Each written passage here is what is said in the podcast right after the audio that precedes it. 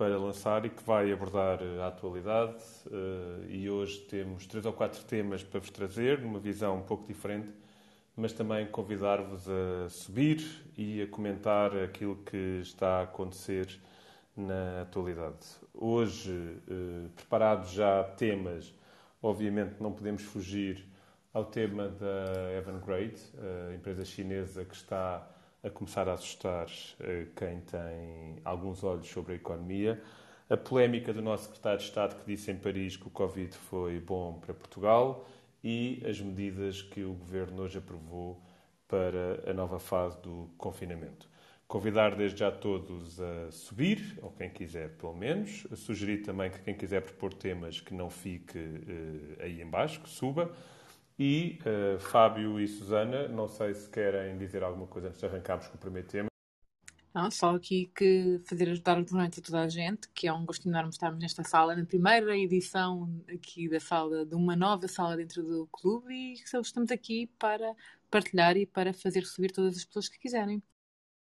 Sem dúvida, dar aqui boa noite a toda a gente que está connosco, que nos acompanha e sinta-se à vontade para vir ter connosco e falar aqui sobre as temáticas que o Bruno nos vai trazer nesta estreia da Res Pública. Muito bem, e Res Pública vem do latim coisas públicas ou coisas do povo e, portanto, acho que devíamos começar por aí. Guilherme, não te vás embora, estou-te a ver aí embaixo. Vamos falar da Evan Grade daqui a bocadinho e, portanto, se quiseres subir para dar a tua opinião será fantástico. Eu iria começar pelo que todos estavam à espera, que foram as medidas do Governo uh, para a próxima fase do desconfinamento, que começa dia 1 de outubro. A curiosidade foi ter sido hoje, que já estava decidido há uma semana, mas dizem as más línguas que tem a ver com o facto de faltarem três dias para as eleições. Não sei, acho que António Costa não seria capaz disso, ou então sim, até de muito mais. Mas indo às medidas, temos finalmente a abertura de bares e discotecas e sobre este ponto queria só realçar aquilo que Fernando Medina disse hoje em comunicado e o Presidente da Câmara de Lisboa disse que a abertura das discotecas tornará a noite de Lisboa muito mais controlada. Ainda bem que temos eh, privados a fazer coisas que são da responsabilidade do Sr. Fernando Medina. Depois, os restaurantes deixam de ter limite máximo de pessoas para grupo e também não é preciso mais ter certificado digital ou teste negativo para irem aos restaurantes. Acabou o limite horário, o limite de limitação, nomeadamente para casamentos batizados. O comércio também está normal. É fica a pergunta, então, o que é que está ainda controlado? E então é basicamente assim: certificado digital ou teste negativo passa a ser necessário apenas para viagens de avião ou marítimas, mas não conta transteiros. Atenção, não se preocupem. É só mesmo aqueles barcos que vão lá para fora. Depois, visitas a lares e estabelecimentos de saúde, ou então grandes eventos culturais, desportivos ou corporativos. Uh, também é necessário certificado digital para bares e discotecas, mas aqui há uma nota importante: é que deixa de ser necessário nestes locais o uso da máscara. Outro sítio onde a máscara caiu foi no recreio das escolas. As crianças já não têm que usar máscara no recreio das escolas, mantendo-se apenas o uso da máscara nos transportes uh, públicos e uh, dentro de edifícios públicos ou uh, hospitais, salas de espetáculo, eventos de grande superfície. Não havendo ninguém para comentar, embora eu deixo, acho que é um tema sempre interessante, eu tenho um ou dois pontos que gostava de trazer. Primeiro, é curioso que Portugal hoje oficialmente foi anunciado o fim de pandemia. Acho que foi essa aquilo, foi isso que António Costa veio trazer ao país. Uh, passámos a fazer business as usual e a vida volta àquilo que era, com mais ou menos alterações antes do Covid. E, em segundo lugar, vamos ter finalmente a abertura do bar e discotecas. É a grande notícia uh, desta, desta quinta-feira. Vamos ver como é que uh, a noite de Lisboa e do Porto e de outros, de outros locais vai reagir a esta alteração. Não sei se Susana e Fábio têm alguma coisa a acrescentar, eh, não havendo ninguém a subir. Não, uh, acho curioso que tu digas que é um, aqui, não sei porque é que estás aqui a associar que estas medidas, do facto de terem acabado de sair hoje em vésperas de eleições, eu diria que é uma coincidência, nada tem a ver uma coisa com a outra, não percebo porque é tu estás a dizer com isso, um, e, e, estou ansiosa por saber o que as outras notícias tu trazes por aí, porque estas uh, são dentro da linha de tudo aquilo que está a acontecer, que eu ainda me espanto um bocadinho que acabe por trazer ou se acabe por continuar ainda a fazer uh, uma série de ações, mesmo em vésperas. Toda a gente já sabe que acaba por, uh, por, não, por ser um impacto e aqui a apelar a, ao tal voto e ainda me continua a fazer alguma confusão que se o faça, por isso, à partida é porque deve ter algum efeito. Estou ansiosa para ouvir eh, os outros temas que tu. Olha, ai Fábio, desculpa, diz. Ah, Fábio, desculpa, Fábio. não, não. Uh, eu estou aqui, subscrevo o que diz a Susana e, e de facto a mim também faz muita confusão. Isto é como quando há eleições é que se lembram de fazer 1500 coisas e o resto do mandato não se. Bom, a olhos vistos, muitas vezes parece que não fazem, que não fazem grande coisa. Uh, e, e, como eu costumo dizer, nada, na verdade, é por acaso. Por isso, uh, acho que, sem dúvida alguma, como toda a gente sabe, é algo uh, propositado, obviamente, não é? Bom, eu sobre isso e sem querer uh, levantar aqui muito o véu, até porque amanhã e domingo vamos ter tempo a falar sobre isso, aquilo que eu vos posso dizer, e foi uma, aqui uma fonte quase secreta que, que partilhou connosco, é que o PS está estressado por perder, por eventualmente perder 15 câmaras, duas delas muito complicadas de engolir, Uh, Coimbra está praticamente uh, desempatado para o lado do PSD, por exemplo. Uh, e António Costa está em stress. Isso viu-se lá em cima, já lá vamos falar mais à frente, mas viu-se em Matosinhos quando ele simplesmente atacou pela primeira vez. Eu acho que não me lembrava de ver isto desde o tempo, talvez, do Trump e do Sócrates, em que empresas privadas são atacadas e, e é feito bullying por um chefe de Estado, mas António Costa não se conteve. Eu ia passar ao segundo tema que é um tema só mesmo, um fé diver que hoje aconteceu com o nosso secretário de Estado da Internacionalização, que já foi nosso convidado aqui no Clubhouse, o engenheiro Brilhante Dias, que disse em Paris que Portugal e a marca Portugal ganhou com o Covid. Ele já foi atacado da esquerda à direita, uh, portanto eu não vou fazer, vou simplesmente ressalvar aqui a nota que para alguns membros do governo, aparentemente, o Covid, pelos impactos que teve, foi algo bom para Portugal e, portanto, não nos podíamos estar aqui a queixar, eh, porque realmente não é essa a posição oficial do Secretário de Estado que nos vende lá fora. Não, não sei, enquanto ninguém subir, eu vou mantendo aqui o, o rumo das notícias.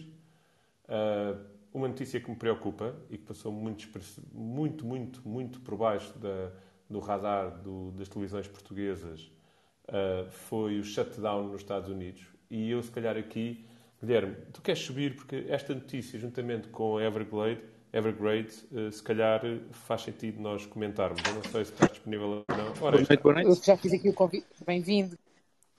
Estás bom? Tudo bem? Está tudo bem, obrigado. Vocês conseguem me ouvir bem? Uhum, muito bem. Perfeitamente.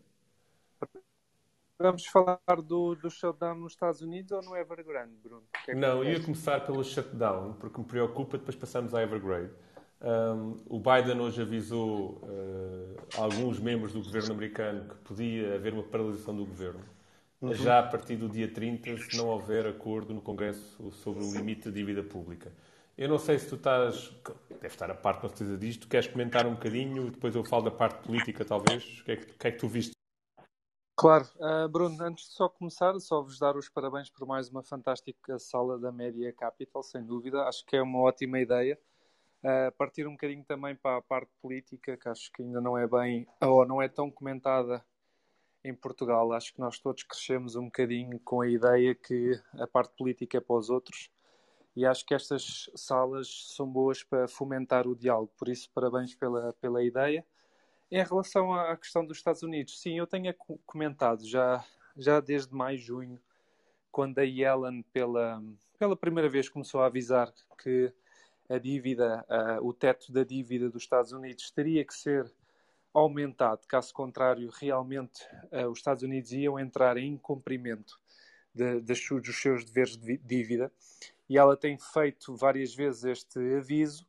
Uh, também houve um, uma pessoa no Congresso, que agora não me consigo uh, relembrar do nome, que disse que uh, preparem as pipocas porque nós vamos, nós vamos votar contra e está-se a tornar um, um, realmente um, mais uma vez uma, uma questão de cinema. Em relação ao Biden, é verdade, já saiu a notícia que ele já está a avisar que vai existir um possível shutdown, um pouco à, à medida do que já aconteceu antes, que é basicamente os serviços nos Estados Unidos todos ficarem completamente parados enquanto estamos em Congresso em, em votos em relação a esta situação. Acho que, mais uma vez, uh, está, está, toda a gente a subir para o lado, os mercados, mais uma vez, a subir desde ontem da, da reunião da, da Reserva Federal Norte-Americana. Parece que está toda a gente bastante satisfeito. E sim, Bruno, olha, partilho um pouco da tua preocupação, que acho que as pessoas estão a subir para o lado e não estão atentas àquilo que pode vir dos Estados Unidos. Olha, Guilherme, obrigado. Eu, se calhar, antes de passar à parte mais financeira, uh, tentar dar aqui uma explicação do que é que é o shutdown e porque é que acontece, coisa que em Portugal não seria possível. E convidando desde já quem tiver perguntas ou, ou, ou questões para fazer sobre este tema e ou outros para subir. Nos Estados Unidos existem dois orçamentos principais: o orçamento do governo central e depois o orçamento federal para cada, para cada Estado, embora depois até dá para ir até o orçamento das próprias cidades e dos counties, etc. Mas o, o orçamento do Governo Central e Federal depende da aprovação, como estávamos aqui a falar, do Congresso. E são orçamentos uh, que, quando não há aprovação, ao contrário do que acontece em Portugal, em que passamos para duodécimos, eles efetivamente ficam uh, bloqueados. Se não for aprovada, neste caso, o aumento de dívida, o Governo não pode contrair mais dívida e, portanto, ficam em causa os pagamentos. E como o sistema laboral dos Estados Unidos permite contratos até ao dia e à semana e ao mês, o que acontece é que essas pessoas são enviadas para casa e não vão receber salário. E, portanto, há aqui três impactos imediatos que são preocupantes. Primeiro, a paralisação do, do, da economia americana, ou pelo menos da parte pública da economia americana. Em segundo lugar, a amputação direta dos salários destes milhares de trabalhadores. E, em terceiro lugar, a imagem pública que os Estados Unidos passa uh, e que, obviamente, afeta diretamente o mercado. Não é só por isto, mas, calhar, Guilherme, tu podes comentar que esta semana o Dow Jones bateu no mínimo dos últimos dois meses, tendo caído ontem por causa deste tema. Uh, ontem, hoje, eu já estou no dia, já acabou a sessão, mas a sessão ainda foi hoje. Tendo, tendo caído hoje por causa deste tema e por causa do tema que vamos falar a seguir de Evergrande e, portanto, o impacto uh, do ponto de vista político foi o que eu acabei de dizer. O impacto na economia, eu já dei aqui uma nuancezinha daquilo que aconteceu no Dow Jones, mas se calhar, Guilherme, queres dar aqui só, antes de passar ao André, que também subiu, e agradecer ao Nuno e ao Miguel que se juntaram a nós. Uh, não sei se, Guilherme, queres dar aqui possíveis repercussões, não só no mercado americano, mas as ondas de choque que poderão vir a seguir. Eu quero só dar as boas noites. Boa noite a todos. Obrigado, Nuno. Boa noite. Uh, sim, uh, isto é uma questão que uh, é sem dúvida muito importante, porque caso não seja votado em Congresso o aumento ou a expansão, neste caso, do, do teto da dívida pública norte-americana, o que vai acontecer é que estes orçamentos que nós temos visto de uma forma quase uh, cómica hoje em dia de um trilhão para ali, um trilhão para lá. Antigamente, um trilhão era algo que, e já agora para explicar, na nomenclatura europeia é bilhão, não é? Mas eles dizem trillions. Antigamente estes números pareciam assustadores. Hoje em dia, eu penso que desde abril de 2020 já vamos em 7 ou 8 trilhões de dólares ou bilhões da nossa nomenclatura de investimento. E o que acontece é que quando fechar a torneira, se fechar a torneira, eu eu digamos que tenho uma, uma ideia muito particular eh, em relação aos filmes de Hollywood, como tal, eu acho que isto vai ser uh, um festival e, e, tal como o membro do Congresso disse, agarrem as pipocas, eu acredito no mesmo, ou seja, eles vão levar isto até à última, fingir e aparece o herói de Hollywood e salva as coisas, e como é óbvio, a ideia é expandir a dívida e é continuar a injetar uh, este dinheiro na economia. Não nos podemos esquecer que para além dos orçamentos e dos projetos que eles têm, é mais de 120 mil milhões uh, de, de, dólares injetados mensalmente. Uh, mas vamos aqui pôr muito hipoteticamente a questão de, de, deste teto da dívida não ser expandido. Aquilo que iria acontecer é que fechava a torneira, ou seja, nós temos uma, uma vasta maioria das pessoas ainda em casa a trabalhar. Para vocês terem uma noção, nos Estados Unidos, as pessoas de trabalho precário preferem estar em casa porque ganham o dobro ou mais do que estariam a trabalhar. No, posso falar no, não só no ramo da restauração, entre outros. Uh, há muitas pessoas que, que, neste caso, neste momento, os Estados Unidos é um país que não é produtivo, não gera qualquer tipo de riqueza, trabalha debaixo de déficit, parece um bocado como Portugal, mas é uma questão diferente. E aquilo que aconteceria é, se, ao fechar a torneira, de repente tínhamos estas pessoas todas uh, completamente desamparadas, porque é esse o vício destas injeções de capital a nível da sociedade temos uma, uma população que não é produtiva, esse era o ponto número um. A nível de mercados esperávamos um crash total, porque lá está, estes buybacks que as empresas fazem para puxar as suas, as suas ações para cima, estas injeções do governo federal e por aí fora, tudo isto vem de uma ideia de, de dívida, de um teto. Se as coisas bloqueassem, uh, é aquela brincadeira que às vezes, nós às vezes dizemos: não há dinheiro, não há palhaço e basicamente entupíamos um sistema e eu acho que era, era realmente dramático, Bruno. Obrigado pela explicação. E André, obrigado por teres subido, bem-vindo. Não sei se queres comentar este tema ou se queres tentar adivinhar quem será o herói que vai desbloquear este problema, tal como o Guilherme diz que vai aparecer. Desbloquear que problema? Não percebi da aprovação da dívida. Antes mais boa noite, peço. Nada, boa noite, bem-vindo. Esta questão do, do, do, bloqueio do Congresso que não permite que a dívida dos Estados Unidos aumente e com isso preparamos aqui a paragem total. Mas da... estas, estas paragens totais têm sido repetidas. Só, só na altura do Trump eu julgo que houve duas. Sim. Isto tem sido já tem sido já uma arma política permanente, não é? E tiveste sete no, nos dois mandatos do Obama. Pois, esse não sabia. Não, mas tem sido, tem sido uma arma de arremesso política entre conservadores e democratas permanente, com, julgo que houve inclusive um, shut, um shutdown que demorou quase um mês a ser resolvido, ou mais, se não me recordo, se não me falha a memória. Agora, o, o, o, que, o, o que aqui me faz não é tanto a questão do shutdown e como é que funciona, porque o mecanismo e a forma como explicaste foi claríssima eh, eh, e eu sabia, em traços gerais, não em tanto detalhe, mas sabia em traços gerais que, que, que assim era. Falhava-me aquela parte de, de que, em alguns casos, as pessoas podem ganhar mais em shutdown do que não, não é? Normalmente estão desempregados, uma coisa do género, não faço ideia. Agora, o que, me, o que me traz uma imensa estranheza é, a nível macro, como é que os Estados Unidos continuam a, a, com um crescimento permanente de dívida, não é?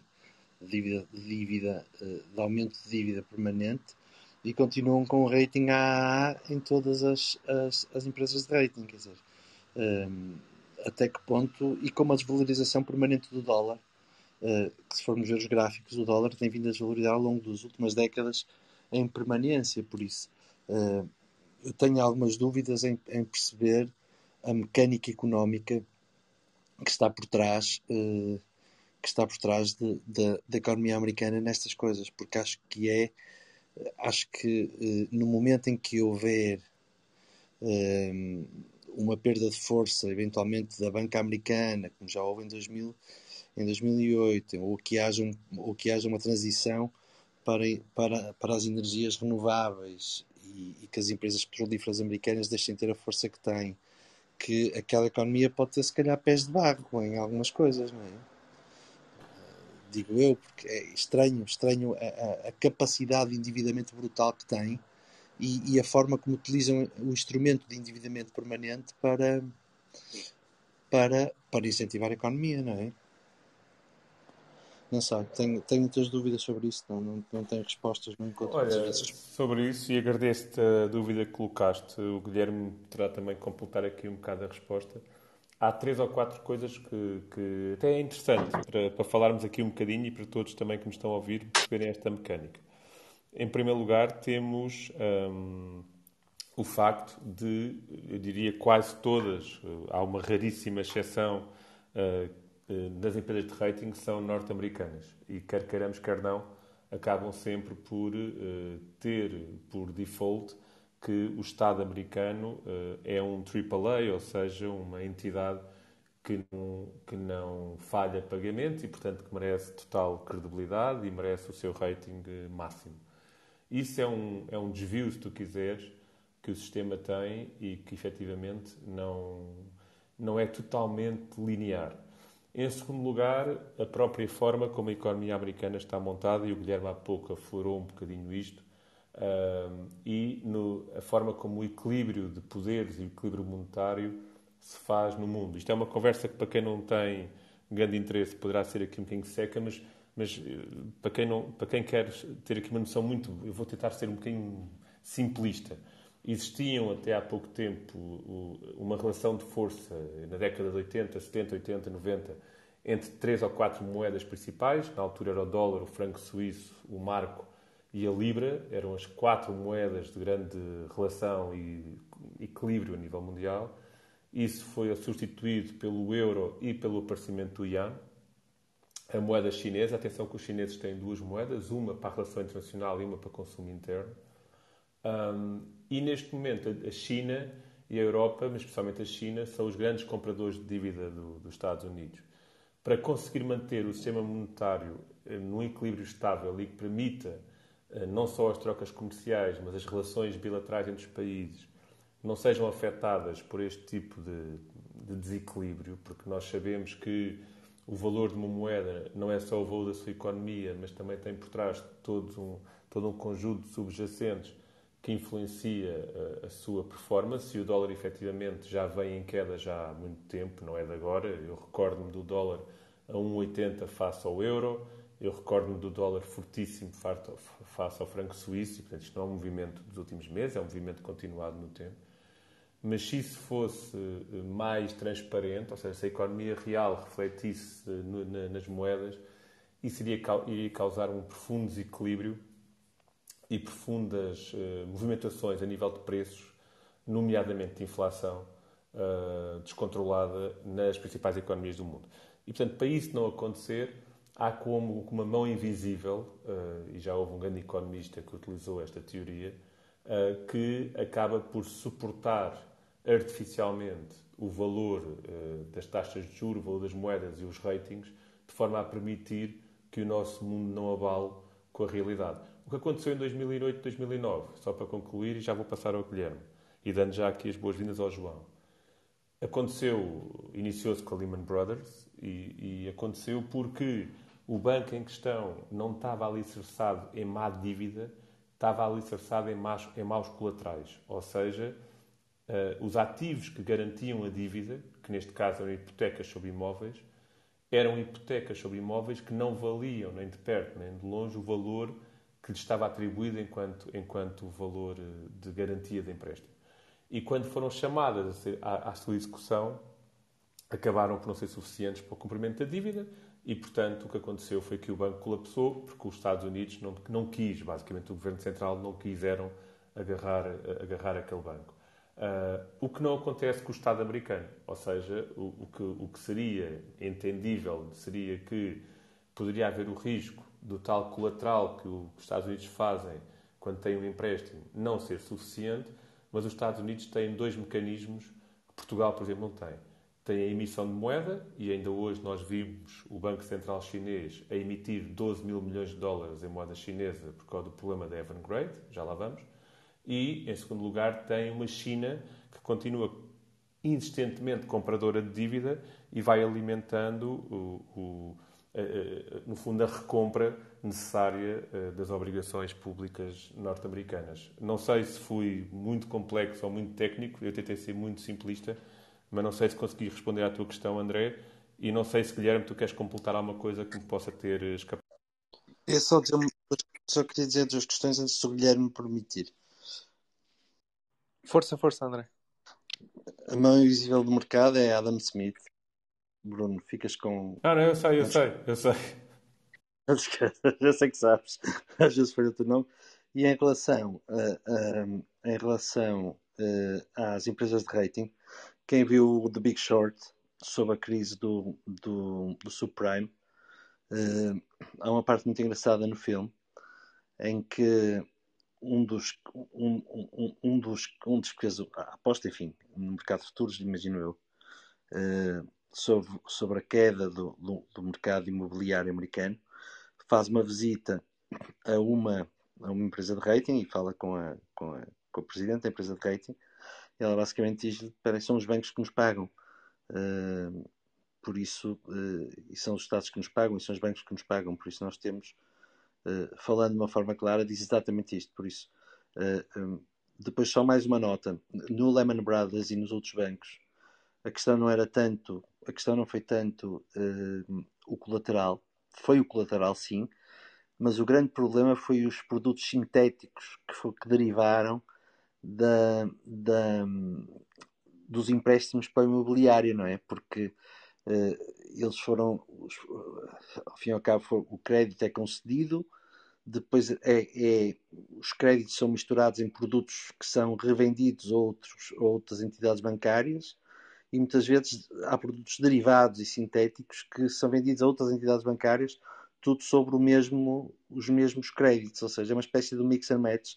E, há, e, e, no, e no Big Short há uma imagem maravilhosa sobre isto, que é eh, que não me recordo, agora sou que não me recordo o nome daquele, daquele chefe que, que, que, suicidou, que chegou a estar em Portugal, como é que ele se chamava? Aquele chefe António Bourdain.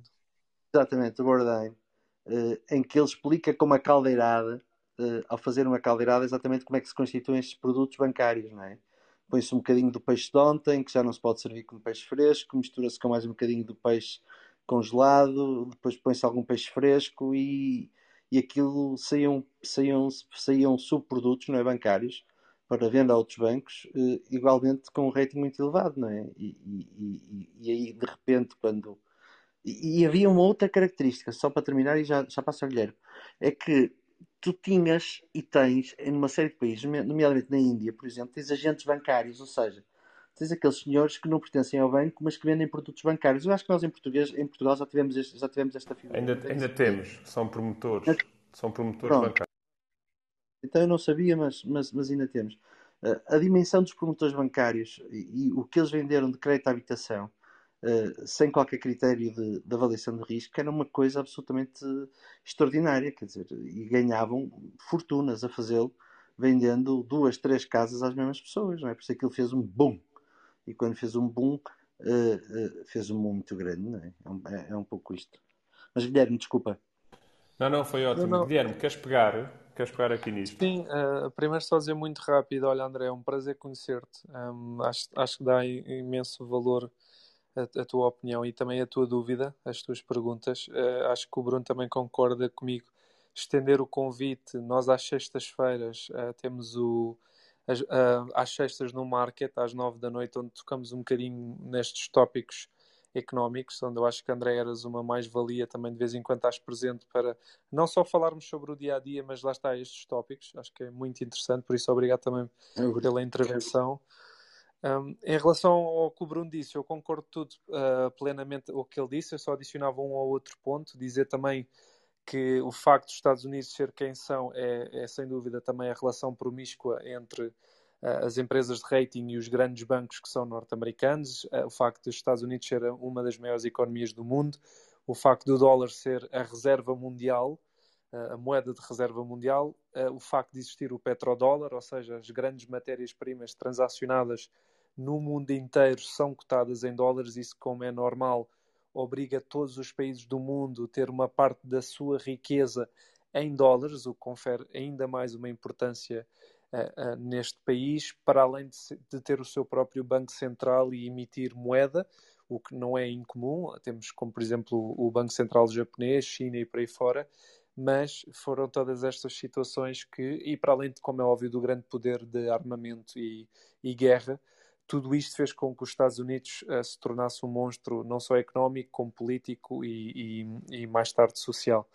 Uh, mas pronto, Bruno, era só estes os meus apontamentos. De resto, fantástica resposta. Não, não, fantástica. Eu não sabia se tu querias pegar ou não no tema dos sintéticos, uh, mas ainda assim vou pegar. Eu só aqui ah, uma sim, nota. Sim, pouco... Então eu passo, mas só aqui uma nota para aquilo que o André disse. Uh, em relação aos promotores indianos e aos promotores uh, dos Estados Unidos também fizeram isto. Quem vendeu duas, a mesma casa a duas ou três pessoas, uh, obviamente que isto não é uma falha do sistema bancário, isto é crime e, e é fraude. E, portanto, há aqui uma diferença grande que eu queria destacar entre aquilo que foram as falhas do sistema, e já lá vamos, se tiverem paciência e vontade, que a gente, que a gente aprofunda aqui um bocadinho, e efetivamente houve falhas de regulação e houve incumprimento de algumas regras do sistema bancário norte-americano. E outra coisa são uh, práticas criminosas ou, il ou ilegais uh, de alguns agentes do próprio sistema. Dando aqui um exemplo, e, e, eu sei que estão pessoas da área do imobiliário a ouvir-nos, seria o mesmo que um agente imobiliário, acho que é assim que se diz, espero não estar a, a cometer nenhuma, nenhuma incorreção, vender a mesma casa em Portugal a três pessoas. Não é culpa, obviamente, do banco que a financia, não é culpa das pessoas que são burladas, é uma prática criminosa e isso aconteceu uh, em algumas situações nos Estados Unidos, mas não, não foi, não teve a dimensão que, que levasse. O que aconteceu de errado, e agora eu dando aqui a volta ao texto, é que houve a mesma casa a ser hipotecada duas, três e quatro vezes por entidades bancárias diferentes. E aí sim levanta-se um problema. Porque quando, quando o dono da casa não consegue pagar os empréstimos e quando os bancos vão executar aquela garantia, de repente só há uma garantia para quatro ou cinco credores. E, uh, e aí começa o sistema a ruir. Indo aos produtos sintéticos, queres pegar tu nisto? Desculpa, eu desculpa algum... Bruno, deixa-me só, antes diz, de mudar, só acrescentar aqui o seguinte. É, é, é uma realidade que estás a dizer, mas tens um problema logo também na raiz, que é no próprio primeiro empréstimo, no próprio primeiro empréstimo sobre a habitação na altura, que isso acontecia, em que as avaliações bancárias eram o pedido, os valores eram o pedido e tu tinhas avaliações 30%, 40% acima do valor real do mercado das coisas. Uh, portanto, mesmo que depois não tivesses 3, 4 uh, empréstimos com garantia sobre, sobre a casa, o empréstimo inicial já era, de qualquer maneira, completamente fora de mercado. Eu lembro-me de serem aprovados empréstimos em 2001, 2002, 2003, em condições em que os engenheiros avaliadores ligavam para saber quanto é que era preciso e as pessoas utilizavam, de facto, esses empréstimos para tudo e mais alguma coisa, não só para casa. Portanto, o grande boom que depois aconteceu e o estouro que deu a partir de 2008 também passa muito por aí. É que quando as pessoas deixam de ter dinheiro para pagar a prestação da casa, quando se vai avaliar, de facto, o valor do empréstimo versus o valor real do imobiliário, as coisas não batem certo, não é? Essa é uma das realidades. Sim, tens razão e eu queria acrescentar só uma coisa, é que em Portugal tu podias, eh, em teoria, ter até 100% do valor da avaliação num financiamento, quer dizer, a regra não 100% dizia... 100% da avaliação. Da avaliação, da avaliação, atenção. Nos Estados Unidos, tu podias ir até 200% do valor da avaliação. E, portanto, o mercado... Absolutamente. Sim. Mas é, é, é, desculpa só essa diferença da avaliação não do valor da casa. E essa era uma grande diferença, sim, não é? Sim, era uma enorme diferença. É, é, hoje em dia já não, é, há um controle diferente sobre isso, mas estamos a falar das alturas dos pré-zeros e disso tudo. Mas a grande diferença é essa, sobre a avaliação. E esse, esse nasceu aí o grande problema. Não, hoje em dia isso não acontece. Existe uma figura que é o LTV, Loan to Value. A tradução em, Portugal, em português seria empréstimo sobre o valor. Portanto, quanto é que vale o empréstimo face ao valor da casa.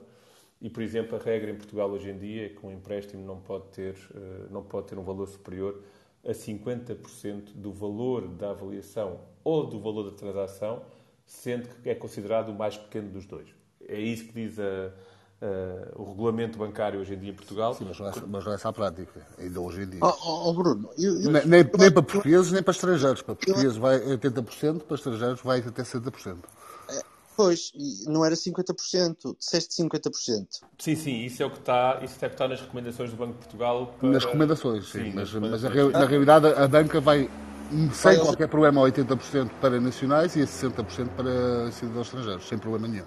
A, a, a, não ser, a não ser que tentes, que tentes financiar um terreno como eu tentei o mês passado. Aí não então aí, não financiei. Não financiei, exatamente. Aí não, não mais pequena. Muito bem. Não, não, não consegues mesmo. Guilherme, queres falar dos eh, CFDs e sintéticos? Uh, só aqui uma nota muito breve sobre isso.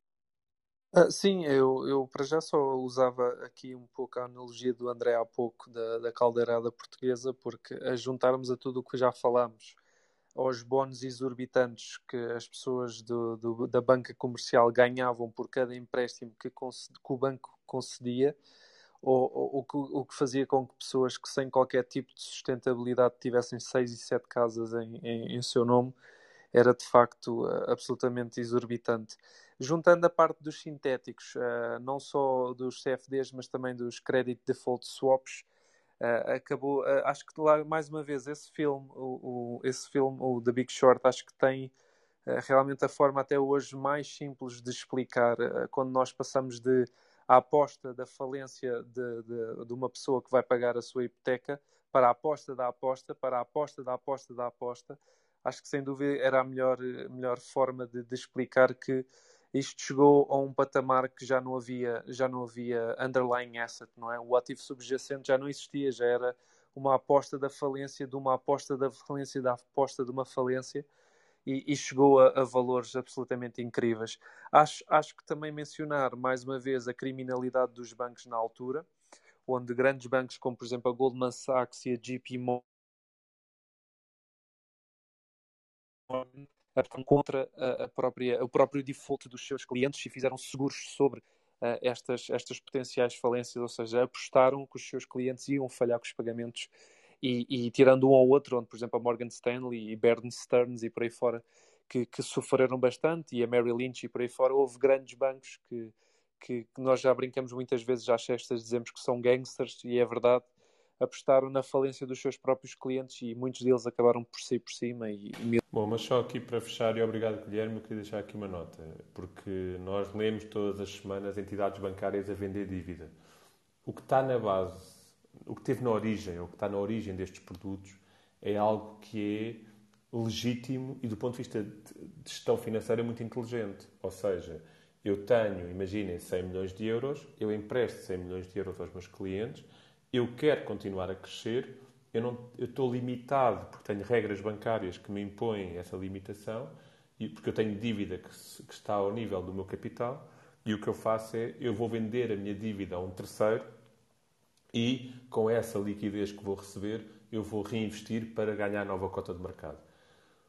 Isto, em teoria, e quando é feito dentro de, de, das regras de, do bom senso e da legalidade, é um multiplicador do, do, do, modelo financeiro, do modelo bancário, que funciona e que alimenta a economia.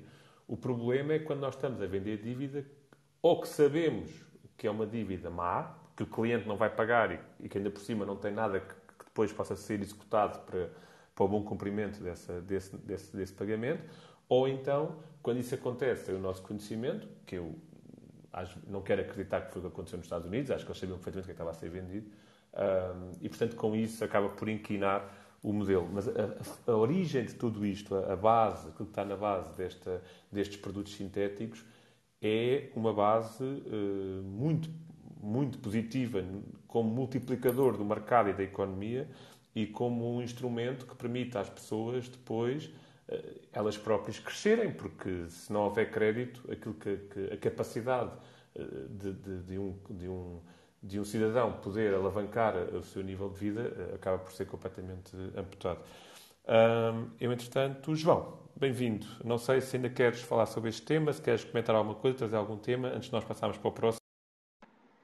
Olá, boa noite Bruno, boa noite a todos. Uh, não, sobre este tema, acho que não tenho muito a acrescentar a tudo o que já foi dito, uh, uh, sublinhando, tal como também já referiram, que essa situação do shutdown é, com, é relativamente frequente nos Estados Unidos, portanto não é nada de, de anormal.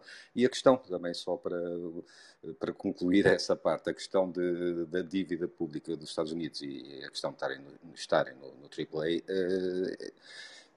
tudo depende da confiança, como, como, foi dito, tudo depende da confiança, é evidente que é o poderio económico, isso faz-me recordar, faz-nos a todos nós recordar uma frase na altura, infeliz eh, de um personagem português há uns anos que disse que a dívida pública não se paga, gere-se. Eh, como é óbvio, vindo de quem veio essa frase na altura, eh, só podia ser piada, mas se analisarmos friamente em termos económicos, em termos de, de, de, ciência económica, tem alguma sustentação. Tem alguma sustentação que a dívida pública, acima de tudo, é a capacidade de a pagar o acreditar que seja paga, que vá sendo paga, e, e a confiança dos credores em continuarem a apostar. Portanto, tem alguma razão de ser. Mas eu subi mais, apanhei a, a, notícia anterior e como hoje não vi rigorosamente notícias nenhuma, seja em jornal, seja em televisão, fui ver ao certo quais eram as afirmações. E como sei, Bruno, que pautas de sempre por, eh, por rigor e por não ir facilitismos, eh, eu iria ler um pouco eh, o, o, o, contexto e a frase inteira em que foi proferida, que, estando lá tudo o que foi dito e que foi aproveitado, tem algum contorno. Portanto, o que o, que o Eurico Brilhante Dias disse foi, passo a citar, eu vou dizer uma coisa que talvez não seja politicamente correta nós ganhamos com a Covid-19. e ganhamos porquê? Ganhamos porque Portugal foi um país que, tendo as suas dificuldades, enfrentou a Covid-19 com bastante êxito. Faleceram pessoas e muitas pessoas passaram muito mal. Mas Portugal mostrou ser um país organizado que enfrentou uma realidade muito disruptiva com sucesso em 2020 fomos das primeiras economias a reabrir e isso teve um efeito positivo sobre a marca Portugal. Uh, portanto, está lá uh, essa frase, está lá esse clickbait que foi aproveitado, mas o contexto uh, todo de, não vai nesse sentido e, portanto, deixa-me mais descansado, porque se fosse que fosse noutro, noutro, noutro contexto, com certeza que ficaria mais preocupado não me cabe a mim estar a fazer a defesa do, do nosso, do nosso ex-convidado eh, Brilhante Dias, nem muito menos do governo, mas eh, acho que é sempre bom pautarmos e colocarmos as coisas no, no, no seu devido enquadramento. E para já fico à espera de, das tuas próximas notícias. Muito bem, eu vou passar já para a próxima, mas não quero deixar de comentar e agradecer-te teres trazido exatamente a frase que ele, que ele tinha dito. Eu li, obviamente, a frase que, que ele disse, continuo a achar que foi profundamente infeliz. Uh, tenho, obviamente, o máximo de respeito por ele como ex-convidado uh, do nosso pequeno grupo de amigos aqui no, no Clubhouse, uh, mas não posso deixar, tal como criticaria se fosse alguém mais próximo de mim, porque aquilo que ele acabou por dizer foi isto é tudo uma chatice, mas no final até nos correu bem. Isso era válido se fosse mesmo só uma chatice, quando temos centenas largas de mortos e milhares de pessoas que ficaram afetadas e ainda vamos ver o que é que vem para aí, porque eh, não é tema para hoje, mas eu acho que as ondas de choque do que está a começar a perceber que vai acontecer eh, não é propriamente uma coisa muito fácil e, portanto, acho que ele foi infeliz. Acho que neste país, sendo o Eurico uma pessoa de esquerda, a coisa morre hoje, até porque amanhã o, o, o jornal do PS, desculpem, o público, uh, vai uh, de certeza ter uma justificação plausível para este lapso, uh, mas se fosse alguém de direita, nós tínhamos uma semana de linchamento público. Mas enfim, isso já é provavelmente uma consideração aqui tendenciosa da minha parte. Vamos passar então à próxima notícia. Esta sim preocupa-me bastante e Está aqui o Guilherme, está aqui o Nuno, o próprio Miguel também pode comentar. Olha, Miguel, bem-vindo. Não sei se queres acrescentar aqui uma coisa àquilo que eu disse. Não, não, não. Vou, vou ficar à, à espera do, do, próximo tema. Muito bem. Então, o próximo tema é uh, Evergrande. E a Evergrande tem aqui uma noção, tem uma primeira nota que eu acho muito interessante. O nome Evergrande, uh, até pela província desta, onde esta empresa foi criada, é a combinação de duas palavras. Ever, uh, em inglês para sempre, grande, do português grande, e portanto não deixo de ter aqui um bocadinho de orgulho nesta combinação de palavras. Mas a Evergrande é a maior a empresa eh, do setor eh, da construção imobiliária e, do, das, da, da, parte do imobiliário com maior endividamento do mundo. Tem em valores reais assumidos, portanto, fora coisas que não se possam não saber, mas vamos assumir que é, que é este o valor, 265 mil milhões de euros de dívida, Uh, a parte boa desta questão é que um valor muito reduzido está nas mãos de bancos uh, internacionais, a grandíssima maioria uh, está na mão de bancos chineses e de entidades financeiras chineses, mas também de investidores privados chineses. E esta empresa acabou de uh, arriscar um default, ou seja, falhar o pagamento das suas obrigações. Conseguiu hoje evitar esta primeira grande falha, mas não com pagamento de dinheiro. Ela já anunciou que chegou a acordo com uh, alguns credores e a, a especulação que o mercado tem é que este acordo terá sido em ativos e em perdão de dívida e não propriamente em dinheiro. Tem segunda-feira mais uma prova de, de, fogo com mais um pagamento de 70 milhões, mas, para terem uma ideia, nos próximos 12 meses a Evergrande tem que cumprir o pagamento de mais de 600 milhões de dólares em eh, juros e em repagamento de cupões de obrigações da empresa.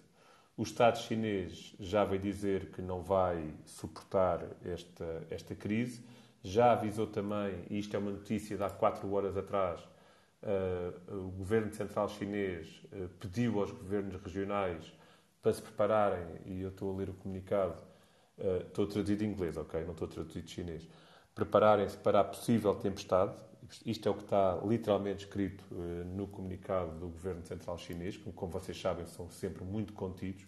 E, portanto, para escreverem isto é porque a situação pode não ser fantástica. E a minha questão, que vou trazer as, as duas questões que me saltam à cabeça, aproveitando o Nuno, o Miguel, o Guilherme e quem quiser subir, passa pelo seguinte: como é que vai acontecer com o mercado imobiliário? Uh, claramente, a onda de choque principal vai ser na China, mas isto vai criar provavelmente uma onda de, de enorme desconfiança das pessoas que investem uh, no setor, levando provavelmente a uma crise de liquidez uh, e, consequentemente, a um efeito uh, de bola de neve que pode advir. E, em segundo lugar, a segunda pergunta é uma pergunta um bocadinho mais direcionada para Portugal. Com estas diretrizes do governo central chinês de controlar melhor o setor imobiliário, de controlar os investimentos e os custos e os gastos e os empréstimos, sabendo nós que os investidores chineses são, e aqui o Nuno poderá ajudar um bocadinho nisto, um grande ativo do setor imobiliário português, qual é o impacto a curto prazo que isto poderá ter em Portugal? Lançava aqui o tema um bocado à discussão, ele não tem sido muito falado, hoje saiu em alguns jornais portugueses, mas até agora, isto já é uma coisa que se arrasta há umas semanas, uh, não tem sido muito falado cá, e eu acho, achei que era pertinente trazê-lo. Uma última nota, a empresa Evergrande, nos últimos oito ou nove meses, o Guilherme aqui pode me corrigir, caiu 80% eh, no seu valor bolsista eh, e, portanto, claramente está em grandes dificuldades. Não sei quem é que quer começar por eh, puxar este tema e, e dar algum contributo antes de continuar. Não, muito rapidamente, de facto, tenho estado mais ou menos a acompanhar a questão. A questão na China é sempre um bocadinho diferente, não é? Como sabes, na China não há propriedade privada, não existe, é tudo do governo é tudo à base de concessões. Um, e estava, estava a ver que no mercado imobiliário chinês, de facto, os preços eh, das casas têm subido cerca de 10% todos os anos na última década. Portanto, quer dizer, é, é, a, a fórmula deles era basicamente adquirir, a Evergrande era um dos casas, as propriedades, projetar edifícios, vender os apartamentos antes de começar a obra, como fazemos também cá, muitas vezes off-plan, e utilizando os fundos estatais, na realidade, nesse sentido. Eh, em relação ao cliente chinês, já houve uma diminuição muito grande. Eh, na realidade, este ano há uma diminuição bastante acentuada do investimento chinês no imobiliário em Portugal. Um, o mercado está a direcionar, pelo menos a percepção que eu tenho, e estou, como sabes, em termos de promoção imobiliária no centro de Lisboa e em Cascais, que são duas zonas tradicionalmente muito procuradas pelo mercado chinês. E, curiosamente, eh, tenho sentido nas últimas semanas movimentações dos meus atuais clientes chineses, eh, no sentido de eh, vender, curiosamente, vender. Está a começar a aparecer esse movimento de, de ter liquidez, de tirar, tirar os investimentos de cá. Não sei muito bem, ainda não consegui perceber, talvez me consigas ajudar nesse aspecto, qual é que será a ideia mas eh, clientes que estavam em forte investimento cá, nas últimas duas, três, quatro semanas, começaram uh, a, te, a, tentar tirar, tirar o, o, o, dinheiro. Não sei, na realidade é, uma, é, algo que estou a tentar perceber qual é que é a ideia exatamente, mas. Obrigado, Nuno. Já vamos ao impacto disso e também ao porquê que isso está a acontecer, mas eu antes gostava de ouvir mais pessoas. Uh, temos o Miguel, que ainda não falou, o Guilherme, o André, o João e mesmo a Susana e o Fábio. Ou quem quiser subir, que tenha interesse no setor ou que queira dizer alguma coisa, por favor. Só dizer uma coisa, Bruno. Estava, uma das coisas que estava a ler que tu disseste bem é que a dívida da Evergrande é maior que a riqueza gerada em Portugal. Portanto, estamos a falar de uma dimensão, de facto, para as pessoas terem uma noção da dimensão que estamos a falar, não é? São coisas eh, estratosféricas e que têm impacto depois eh, a nível mundial também. Sim, é maior que o nosso PIB, eh, sendo que se a coisa se agravar, nós podemos sempre mandar o Sócrates, porque ele é bom a gerir dívida e não a pagá-la, portanto. Uh, não sei quem é que quer. pá, foi o que ele disse. Não sei não quem consegues, é que quer pegar no não, tema. Não aguentas, não, não aguentas. Consigo, não consigo, pá, não consigo. Lamento imenso, pá, este meu, este meu traço de fascista de vez em quando veio ao de cima. Um, não sei quem é que quer pegar no tema, se o tema preocupa alguém, se há alguma visão diferente que queiram dar. Miguel, tu trabalhas com muita gente lá de fora também. O próprio, não sei. Se alguém quiser pegar antes de eu tocar novamente no. Eu, eu, tenho aqui duas ou três coisas que agora aproveito e faço assim um bocado um resumão daquilo que vocês têm vindo a, a falar. Eu trabalhei na, na, na América Latina, no, no mercado financeiro, um, e, assistia, e assistia a coisas que são inimagináveis e, efetivamente, um pouco aquilo que tu falavas há, há um bocado, quer no mercado imobiliário, quer no mercado financeiro também. Um, e aí uma das coisas que mais, que mais eu vi era a chamada espiral de crédito, que é a pessoa completamente endividada a ir ao banco o banco, e muitas vezes, estou, estou a falar nomeadamente na, na, questão imobiliária também, por causa da bolha, da bolha imobiliária ou da bolha financeira que foi criada na, na, no Brasil durante o, o, período do governo do, do ex-presidente uh, Lula da Silva, um, onde, se, onde se gastava muito mais do que as pessoas conseguiam uh, ah, um, ganhar, onde tinhas uh, pessoas que vinham de uma classe uh, trabalhadora um, muito humilde, mas que de um momento para o outro tinham, uma, tinham acesso a uma quantidade de empréstimos bancários, muitas vezes a juros baixíssimos e com prazos de pagamento uh, enormes. Eu vi situações, para vocês terem uma ideia, de pessoas a comprarem frigoríficos e máquinas de lavar um, para pagarem 80 meses, por exemplo. Um, e obviamente que isto chegou a uma altura e, e, e que a própria uh, economia e a própria sociedade brasileira não conseguiu, não conseguiu aguentar e, e houve sérios problemas. Mas uma das coisas que me parece muito interessante, e aquilo que eu tenho visto também em Portugal, quer com, com, com, os meus clientes estrangeiros, é que nós temos, eh, e isto é um, é um, risco que, obviamente, eu não trabalho especificamente na área imobiliária, mas acompanho alguns clientes para quem dou uh, consultoria, que é um, os preços em Portugal daquilo que se está a vender, preços exorbitantes, exorbitantes. E nós estamos a falar em alguns casos um, se nós fôssemos fazer um, uma, um verdadeiro estudo de mercado, uh, talvez tivéssemos a, ou talvez estejamos a vender coisas a 3, 4, 5, 10 vezes às vezes o preço. Um, e não sei até quando é que nós vamos aguentar, aguentar isto, este tipo de situação.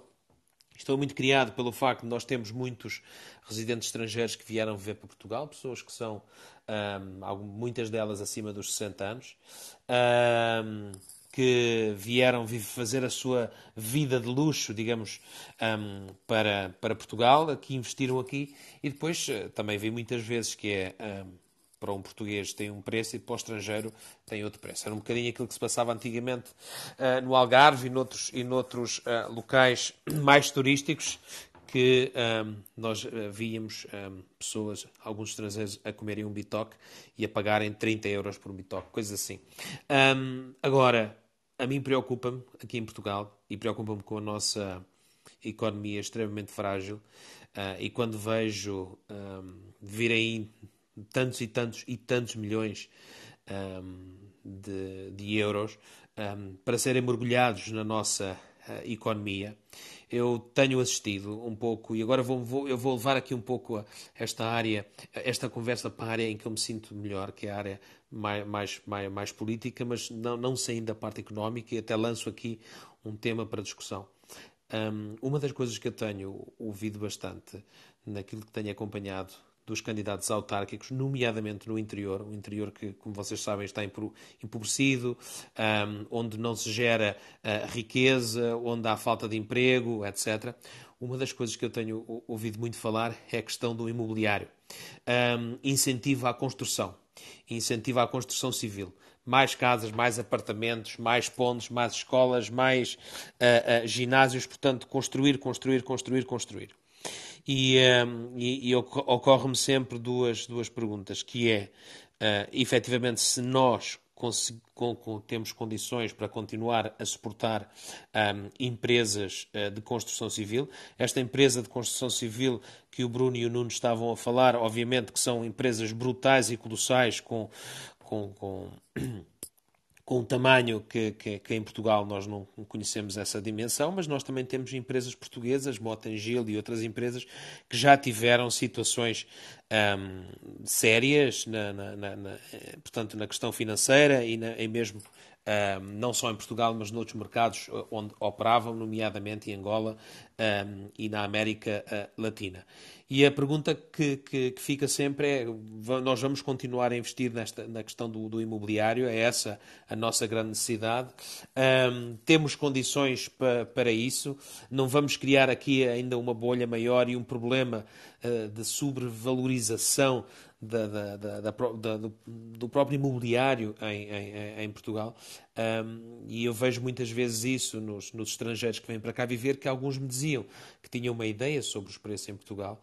Um, e, e, eu vou-vos dar um exemplo. Eu estou a acompanhar um, uma, uma família de alemães que, que vieram viver para a região de Tábua, portanto nós estamos a falar Coimbra e compraram uma, uma quinta mas já compraram uma quinta a uns valores um, muito altos para esta região e obviamente que isto é sempre eu, se a pessoa quer pagar aquilo que lhe é pedido, portanto, tudo muito bem, um, mas existe efetivamente essa sobrevalorização do, da, da do, dos preços da, do imobiliário.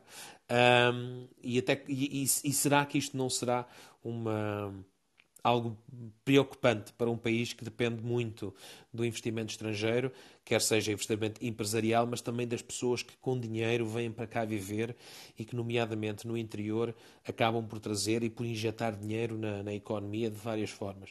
Portanto, deixo aqui um pouco isto para que o Guilherme também possa explorar.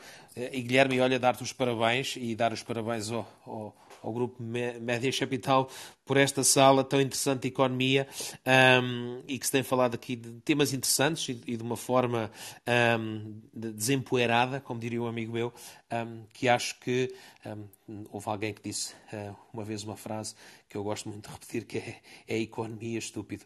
E, portanto, a economia é extremamente importante. E ouvir-vos falar de uma forma com, com tanta propriedade sobre isso numa sala uma quinta-feira à noite é, é, é apraz-me registrar. Obrigado, Miguel. Eu vou pegar aqui no que tu perguntaste e depois passar a quem também quiser comentar. A ideia inicial desta sala e o teste que estamos a fazer não é só falar de economia, senão eu próprio corto os meus pulsos, mas uh, efetivamente o tema foi para aí e eu agradeço-te e olha, estamos aqui a tentar desmistificar e facilitar aqui a linguagem em algumas coisas. Pegar aqui nos temas em que tu trouxeste, vou começar pelo Brasil. Tu começaste aí no Brasil e eu sei que há sempre uma ligação muito forte das nossas salas às salas do Brasil e também ao imobiliário. O imobiliário no Brasil, eu não sei se o Nuno se lembra disso, explodiu, especialmente para empresas portuguesas na área da construção, e, agora, isto é horrível para mim dizer, mas é depois tem uma consequência negativa, com os governos do PT. Porque começaram a ser feitos enormes investimentos em, uh, em licenciamento e em construção de casas, porque havia um projeto que era uh, que os brasileiros pudessem ter acesso digno à habitação, e isso fez explodir em muitos Estados, uh, uh, o negócio da, construção e da especulação imobiliária uh, no Brasil. Houve também uma altura de enorme investimento português. Posso só, oh Bruno, posso só interromper, claro. só para dar aqui uma coisa. Havia inclusive um programa do governo federal brasileiro que se, chama, que se chamava Minha Casa Minha Vida e que financiava, financiava 100% das casas através da Caixa Económica Federal, que seria o equivalente em Portugal à, à, à Caixa Geral de Depósitos, e financiava 100% do valor das casas até um limite, dependendo da renda das pessoas, mas era principalmente para as classes baixas. Sim, tens razão, era o que eu estava a dizer. Foi um, era, era um projeto do governo do Lula da Silva uh, e o projeto depois rebentou. E, e porquê é que rebentou? E agora eu, vou pedir desculpa, eu não sei se está alguém do Brasil na sala ou não, mas rebentou porque foi o Brasil a ser Brasil. Ou seja, uh, e eu conheci na altura alguns construtores que estavam a investir no Brasil, uh, os materiais desapareciam, a mão de obra não era qualificada, as obras deviam demorar quatro meses ou seis meses ou um ano, demoravam o triplo ou o quádruplo do tempo. O custo efetivo da obra depois disparava e depois havia uma coisa que nunca ninguém conta uh, no Brasil, que é os empréstimos bancários não só têm uma taxa de juro elevada, como quando o real desvaloriza e a dívida em reais é uma treta. Desculpem a expressão. E isso está a acontecer, por exemplo, agora. Pessoas que tinham uh, um milhão de reais há dois anos uh, tinham um património substancial e tinham poder de compra na Europa e nos Estados Unidos a pessoa que tem um milhão de reais agora não consegue comprar um T1 uh, eh, em Lisboa ou mesmo nos, na, na, nos conselhos à volta de Lisboa. E, portanto, o Brasil teve este problema e o problema no setor imobiliário do Brasil não foi o mesmo problema que Portugal tem, ou que a China tem, ou que os Estados Unidos tiveram, foi efetivamente um problema de que o sistema com que foi montado uh, esse incentivo não era um sistema estruturado, nem era um sistema assente no mercado. Quanto àquilo que tu perguntaste se uh, Portugal aguenta, eu acho que eu tenho aqui uma noção que os preços é o que o mercado faz e, portanto, quando alguém está disposto a pagar e alguém está disposto a vender por aquele preço, acho que é legítimo que o mercado feche a operação. Mas, se calhar, em relação a isso, deixaria o Nuno ou o Guilherme comentarem. Não sei antes dar as boas-vindas à Ivone. Obrigado, Ivone, por teres vindo. Provavelmente deves, comentar, queres, deves querer comentar o tema do Brasil, mas uh, estás à vontade para comentar o que é que seja. Boa noite. Uh, então, é exatamente sobre o tema do Brasil. Eu cheguei agora há pouco na sala, tá? Mas, uh, como, como é um tema que está muito ligado ao meu trabalho, porque eu trabalho no banco que faz, que faz até hoje, né? O financiamento da casa própria dentro do Minha Casa Minha Vida, mas você começou falando sobre o programa de acesso à moradia não foi só isso, tá? Então, assim, o que, que é a, a indústria de, da construção civil no Brasil? É uma, da, é uma das formas de fazer movimentar toda a economia. Então, assim, ele, ele liga várias cadeias, vários setores econômicos, aumenta a mão de obra, porque a mão de obra a básica é não qualificada, né? Então, assim, é programa de aumento de emprego, de, de renda em geral. Tá? Então, assim, a ideia de facilitar os financiamentos e, e as construções, as obras, era o que tinha por trás era isso daí. E se intensificou depois de 2018, quando teve aquela crise do Lehman Bank, etc., que aí eles, aí sim, Aí veio com força, que foi uma reação do, do governo à situação externa. Então, ele disse assim: não, não vai chegar essa crise aqui, a gente vai tentar. Uh, como, é que, como é que eu te explico? Fazer crescer para a crise ter um efeito menor aqui dentro. Ok. Então, assim, eu só queria te corrigir, Bruno, ou complementar, na verdade, com essas informações. Não, eu agradeço, Tivone, e essa informação é pertinente. Nós não a falámos aqui porque, obviamente, que isso, isso, também é transversal, ou seja, para teres uma ideia do que é que implica o setor da construção, no caso da Evangrade, eh, foi feito um estudo nos últimos dias, o mercado está muito atento, o número de postos de trabalho associado direto e indiretamente à Avangrid na China é de 3,6 milhões de pessoas. Ou seja, não é só um problema financeiro. Isso aconteceu no Brasil.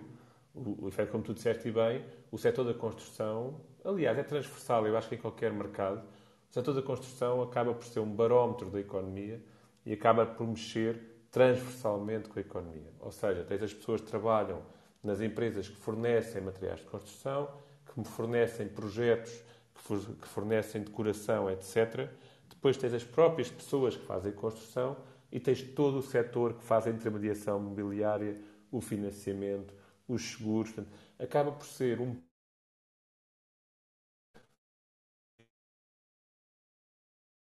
daí. Por isso, talvez há uns anos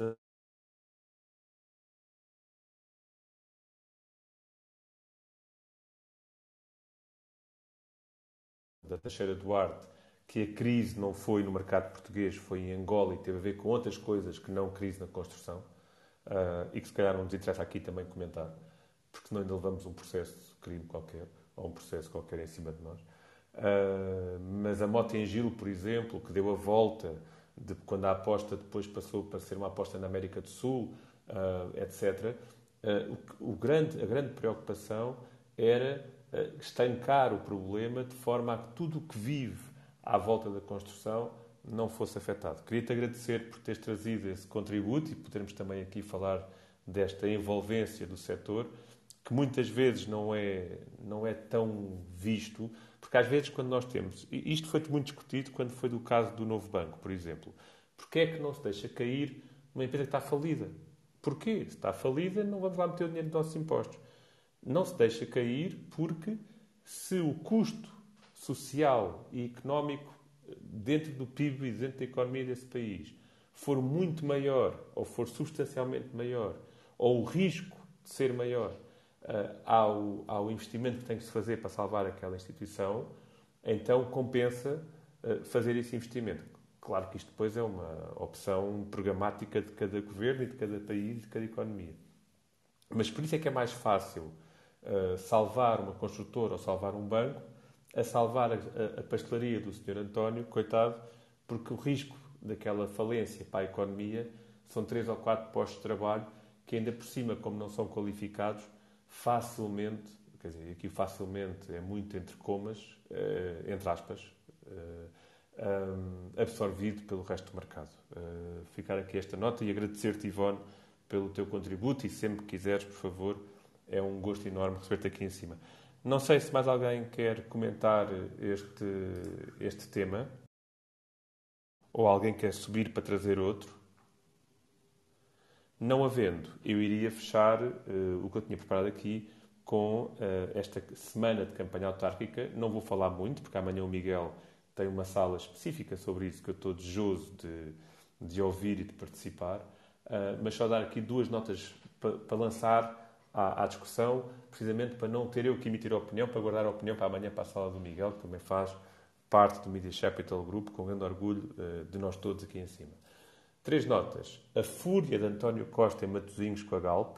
Uh, enfim, não sei o que é que estará por trás de tudo isto, mas talvez o facto de o PS preparar-se para perder 15 câmaras eh, em todo o país. Segunda nota interessante, a fúria de Louçã contra a iniciativa liberal e contra as ideologias liberais. Deixa aqui uma nota também que pode ter passado distraído. Saíram duas sondagens, ontem e hoje, uma para Lisboa, outra para Almada, e a maior percentagem de votos da iniciativa liberal é entre os 18 e os 35 anos, curiosamente a faixa etária onde o Bloco de Esquerda até agora era mais forte. Quem sabe não está aqui a resposta à fúria de, de Francisco Louçã.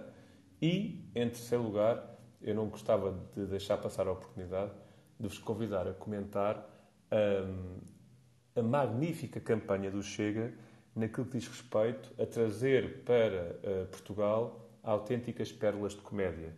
Porque uh, quando nós começamos a, a, a, querer ouvir os candidatos do Chega em alguns conselhos do país, especialmente aqueles mais pequeninos, Uh, se as expectativas eram baixas, depois a realidade é absolutamente hilariante. E se não fosse tão grave aquelas pessoas poderem mesmo ser eleitas, eram programas autênticos de comédia. Não sei se alguém quer pegar nisto, se alguém quer comentar algum destes três, destas três situações. Provavelmente, uh, André, já viste o microfone? Eu gostava, gostava só de dizer, dizer, dizer uma coisa em relação à anterior, muito rapidamente. Eu não estou particularmente preocupado com, com a questão da, da, da iminência da falência de uma das maiores empresas de construção chinesa, porque é preciso enquadrá-la no, no, naquilo que é o regime chinês. O regime chinês vai, obviamente, financiar, e já começou a fazê-lo, financiar a, a, a, empresa em questão, não a vai deixar cair. Uh, e não é uma coisa que lhes custe muito, ou seja, não, não vai haver, isto não tem impacto naquele que é o país que neste momento tem uh, provavelmente uh, fundos de investimento de maior dimensão aplicados em todo o mundo, não é? Por isso, eu, eu não estou especialmente preocupado com, com, com, com o que está a acontecer, porque de facto me parece que à nossa escala é uma coisa gigantesca, à escala chinesa uh, não será. Uh, não será. Tenho inclusive dúvida. Deixa-me dar-te só aqui uma nota e é. vais ouvir aqui provavelmente pela primeira vez, que é uma coisa que o meu amigo Miguel Baumgartner gosta muito de dizer. Tenho muitas dúvidas e as pessoas com quem eu falei e fiz alguns telefonemas a preparar a noite de hoje e alguns deles gestores de fundos internacionais que não estão em Portugal temos muitas dúvidas que desta vez o governo chinês não quer aproveitar para dar uma lição ao mercado e limpar o mercado. Este problema da Evergrande, Evergrande, vamos fazer assim, tem origem precisamente numa decisão do governo chinês que resolveu o ano passado mudar as regras do setor imobiliário no, na China para conter a especulação e conter o sobreendividamento. Foi o próprio governo chinês que estrangulou e que está a estrangular a liquidez do setor e aquilo que se fala, e as últimas horas, os últimos dias têm mostrado essa evidência, é que o governo chinês não teria grande problema em deixar cair esta empresa, dando um sinal claro ao mercado que o caminho não é por aqui, é para reinventar-se, e nós sabemos o quanto a China tem esta capacidade de, dogmática de impor uma, uma, uma, uma decisão que vem do Comitê Central. Portanto, eu gostava de pensar como tu, acaba, tenho muitas acaba, dúvidas acaba nacionalizado. Mas enfim, deixa-me só tocar num tema mais interessante, que é a fúria do António Costa. Que eu essa não consigo resistir. Porque, eu, eu, eu, eu não sou radical, eu não acho que um primeiro-ministro não possa falar sobre o setor privado. Acho que um primeiro-ministro pode, a qualquer momento, se entender adequado, falar sobre a atuação de uma determinada empresa no setor privado. Agora, o que eu acho absolutamente ridículo é o timing acho absolutamente surreal uh, a forma como o fez. E acho que se houvesse a mais pequena preocupação, a mais pequena, a mais tenue preocupação do António Costa em relação ao fecho da, da refinaria da Galp em Matosinhos, ele teria tido oportunidade nos bastidores de agir, de tentar criar uma situação de consenso, de perceber de que forma é que poderiam, é que poderiam negociar com a Galp, apesar de tudo, embora com uma pequena porcentagem o Estado ainda tem, ainda, ainda é acionista da Galp, teriam tido a oportunidade de falar com, com o Conselho de Administração da Galp e tentado encontrar ou uma solução para a manutenção da refinaria ou uma solução para, para a reconversão da área, uh, enfim, numa solução de negócios diferente, mas nunca o fizeram. Quer dizer, isto, isto não aconteceu e não fez. E de repente, a terra nas autárquicas em Matosinhos, que inclusive, inclusive tem uma Presidente da Câmara que é bastante razoável, por isso nem sequer, nem sequer é um, um campo de batalha para o PS, por isso é uma, uma Câmara ganha, e faz ali um discurso bombástico, não é? Em que, eh, e continuou a dizer que são, enfim, com todo o tipo de, de, de, de coisa. Eu não tenho especial simpatia pela Galp, aliás, já, noutros, já noutras salas tive aqui a oportunidade de dizer que acho, acho que é uh, uh, uma uma, uma decisão uh, uma decisão que deveria ser que deveria ser, enfim, uh, tira, julgo que devia haver muito pouco liberalismo nesta decisão. Acho que aqui o Estado devia ter, devia ter uma participação menos liberal naquilo que, que é esta decisão, não, não impedindo a decisão porque não pode, não é? Porque há leis, não pode fazer, mas, mas uh, fazendo com que isto tivesse um preço e um preço elevado para, para, a empresa, para a empresa analisar de facto, o Estado não fez nada, o Governo fez zero e agora vem António Costa dar, dar um conjunto de, de berros que vão resultar em absolutamente nada, porque a refinaria vai fechar na mesma, eh, preocupa muitíssimo a indústria metalomecânica que rodeia uh, toda aquela refinaria e que muita dela vai fechar, por isso há ali muitos, muitos empregos indiretos e muitas empresas que vão ter um impacto muito grande. Uh, estou convencido que a Galp eh, vai transformar aquela, aquela zona. Uh, eles dizem que vão manter lá os postos de distribuição e de armazenamento e tal, enfim, não sei se vão manter, se não vão. Sei que a zona, do ponto de vista imobiliário, tem um valor brutal, voltando à questão antiga, não é? Por isso aquilo é uma das zonas nobres em frente ao mar, uh, tem um valor enorme, por isso eu não sei se não haverá ali também interesse em, em, em, explorar, em explorar a parte imobiliária ou subalocar outra empresa qualquer, enfim, não faço ideia. Agora, o que acho é que é tarde a intervenção, é feita da forma mais errada possível, é populista, muito populista. Uh, uh, e, e, ironicamente eu rimo porque pensei, cá para nós desculpem a expressão, pensei bem, este, este pateta vem agora fora de tempo uh, dar aqui uns bitites e uns soundbites uh, para, para convencer as pessoas que estavam preocupadas quando a sua preocupação sobre esta matéria foi zero e o que fez sobre esta questão foi absolutamente zero até à data, por isso é um bocadinho isto que queria dizer. queria só dar uma chega terminando em relação ao hilariante do, do, do, que tu falaste sobre os candidatos do Chega às autárquicas. Eu, eu tive a oportunidade de passar em um vídeo com o Ricardo Araújo Pereira a fazer, a fazer alguma, algum amor à volta. Julgo que era o candidato da Covilhã, não sei se não era da Covilhã. Aquilo é uma era coisa que de bradar... Era da Covilhã. É de bradar aos céus, mas isso eu deixo para os outros comentarem. Muito bem, obrigado André. Não sei quem é que quer ir a seguir. Eu vou. Eu posso. Ah, ué, vai o João, vai o João, vai o João. Não, só por uma razão, como natural da Covilhã, e só para pegando nesta última parte, uh, tenho uma reflexão a fazer e um pedido de desculpa, porque desta vez tenho que elogiar o Chega. Eh, se numa primeira fase fiquei envergonhado com candidato da Covilhã e o candidato de São Brás da Alportel, que foram os dois que no, no, programa, que participaram indiretamente no programa, e outros do género que não, não tiveram essa projeção, desta vez acho que o Chega fez um serviço ao país, uh, apresentou o que é, apresentou-se como é, não, não se escondeu e, portanto, é aquilo. Aquilo é o que temos. É uma base, não quero generalizar, como é evidente, mas uma percentagem muito considerável da, base de apoio do Chega é aquilo. E, portanto, uh, agradecer ao Chega pelo que fez, apesar de pronto, não ter preferido que fosse noutra cidade que não na minha cidade natal, mas acho que fez um, um, excelente serviço e, portanto, não se escondeu a orientação, e é verdade, foi dada a orientação a muitos candidatos do, do Chega para nunca aparecerem em debates, para não, não, não fazerem qualquer intervenção, porque sabiam o que estava lá, mas felizmente houve alguns desses candidatos que não seguiram essa regra, apareceram e mostraram-se. Portanto, é só, é só este, este aspecto da mídia João, Duas notas só para dizer uma coisa. Nós, eh, no Media Capital Group, convidámos todos os partidos e candidatos de todos os partidos a virem aqui falar connosco, com exceção precisamente do Chega. Foi uma decisão do grupo e, portanto, foi, foi essa a nossa orientação. Tivemos candidatos de Iniciativa Liberal, tivemos candidatos do PSD, do PS, tivemos candidatos do CDS, eh, que ainda existe. Tanto o Bloco de Esquerda como o PCP recusaram todos os convites.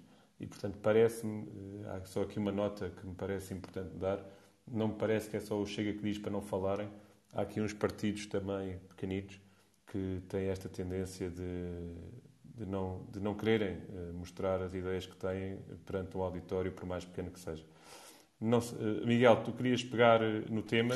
Eu queria, eu queria antes de mais, dizer que também não vou alongar aqui muito, porque senão amanhã às 10 horas na nossa sala sexta-feira uh, não terei muita coisa para acrescentar, um, mas estou a brincar.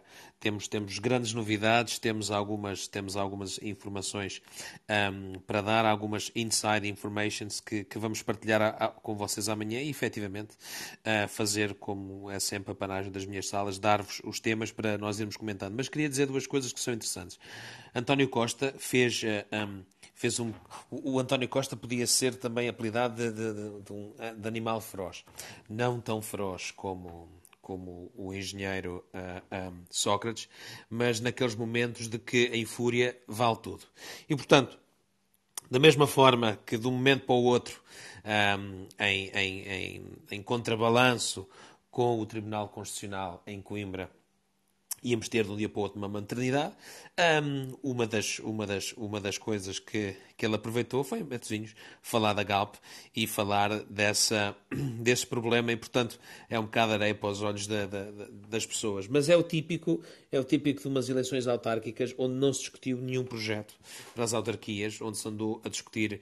Um, coisas como a questão da, da, da bazuca, ou então andou-se a discutir um, pequenas, pequenas uh, crelas político-partidárias e, portanto, não se, não se entendeu muito bem o que é que, o que, é que os, os, os, partidos e o que é que os principais políticos querem para, para o país. Em relação ao Chega, eu acho que o João deu, deu aqui uma, disse aqui uma coisa que eu acho extremamente importante e que eu venho, tenho vindo a dizer e logo ao princípio eu sempre disse que o Chega, quando aparecesse, se ia um, auto-imular. Um, e, e assim vai acontecer. Obviamente que o Chega vai ter uma votação surpreendente na, na, na noite de, de, domingo. Surpreendente porque vai aparecer com, com, com um grande número de, de, de, votos e possivelmente vai ter pessoas em assembleias de freguesia, assembleias municipais e alguma variação, uh, nomeadamente em, em, áreas específicas vai, do, do, do vai, país. Vai ganhar uma Câmara, Miguel. Pois, exatamente. Um, e obviamente que isso é, é, é, um facto preocupante. Mas ao mesmo tempo, ao mesmo tempo, sempre que um, há, se excluirmos o, o, presidente do Chega, que ainda consegue juntar duas ou três palavras de uma forma mais ou menos decente, um, todas as pessoas à, à volta dele é, é, de uma mediocridade e de, uma, e de um vazio de ideias e de tudo uh, que roça uh, a comédia. E, portanto, um, é, foi importante este palco democrático que tem sido dado ao Chega para que o Chega se autodestrua. Uh, e eu acredito que quanto mais um, o Chega aparecer, quanto mais falarem, mais as pessoas vão ver que aquilo nada mais é do que o chamado discurso de tasca. Um, e, e, pronto, e, e, ouvimos coisas hilariantes, como ouvimos em, em, em, na Covilhã, mas também em São Brás de. São, São Brás de. São Brás de. Alportel. João. Alportel. Exatamente, São Brás de Alportel. Eu, eu, sobre São Brás de Alportel, só queria dizer uma coisa que a mim me parece uh, uh, interessantíssima. Um dos vice-presidentes do, do CDS-PP era, é candidato à Câmara Municipal e foi a única pessoa que não apareceu no debate. Um, pelo que eu, pelo que eu me, me, me apercebo da situação e pelo, pelo, pelo que eu conheço da pessoa, parece-me a mim que talvez também tenha sido boa ideia não ter aparecido, porque um, o CDS já está numa, numa fase tão frágil que também não vale a pena dar tiro nos pés. Um, mas dizer que efetivamente temos muitas coisas para, para conversarmos amanhã. Um, em relação às autárquicas, estou a dizer uma coisa interessantíssima em relação ao, António Costa, que é a minha opinião. Um, nunca vi um, líder partidário nos últimos tempos andar um, tão folgado, tão bem disposto, tão à vontade como António Costa, uh, e, e, isso reflete-se muito no, no, seu comportamento e mostra muito daquilo que nós não temos uh, em Portugal. Obrigado, Miguel. Bem-vinda, Susana. Só aqui uma nota, não querendo realmente tirar o, o interesse para amanhã. Nós parecemos aquelas, aqueles namorados que dizem no próximo encontro é que é e, portanto, o próximo encontro é já amanhã. Uh, dar aqui uma nota uh, que estamos todos a falar do Chega, estamos todos a falar da Iniciativa Liberal e dos outros. Muita atenção, e, e é só mesmo aqui um, um, teaser, muita atenção ao PCP na noite de domingo à noite. O PCP arrisca-se a ter o pior resultado autárquico de sempre, desde que existem eleições autárquicas em Portugal em regime democrático, uh, podendo mesmo ser ultrapassado em número de câmaras pelos movimentos de cidadãos uh, não apoiados por nenhum partido diretamente ou chamados independentes. E, portanto, só aqui uma nota para estarem atentos. O PCP, na minha análise e modesta opinião, depois há domingo ou segunda-feira poderemos falar sobre isto, mas uh, aquilo que eu vejo das sondagens em câmaras como Barreiro, em câmaras como Almada, que tudo está a ser feito e não vai chegar para recuperar, porque o PS vai ganhar a Almada outra vez. Em algumas câmaras no Alentejo, uh, até Odmira, uh, queria, queria dar aqui uma nota. Olha, isto é um exclusivo que vos posso dar. Estejam atentos ao Odmira no próximo domingo. e depois lembrem-se do que eu disse aqui, falamos se calhar domingo à noite, quando estivermos a analisar a sala. Susana, tu subiste, bem-vindo. Olá, boa noite a todos, a sala em geral. Eu subi por causa da, da questão de Matosinhos e um, o que eu acho é que até quarta-feira isto parecia que está aqui uma disputa mesmo entre o PSD e o PS e a probabilidade é de deixarmos de ser uh, um conselho todo PS e, e vamos ficar outra vez fragmentados eu acho que aquele discurso do António Costa pode ter sido um bocadinho a tentar salvar aqui o, o barco, que não sei se, se o vai conseguir salvar. Acho que está bastante reunido. E um, a pandemia também deu para esquecer aqui algumas coisas um, do PS e da Câmara, porque depois desta eleição, quando, quando se foi eleita esta presidente, houve uma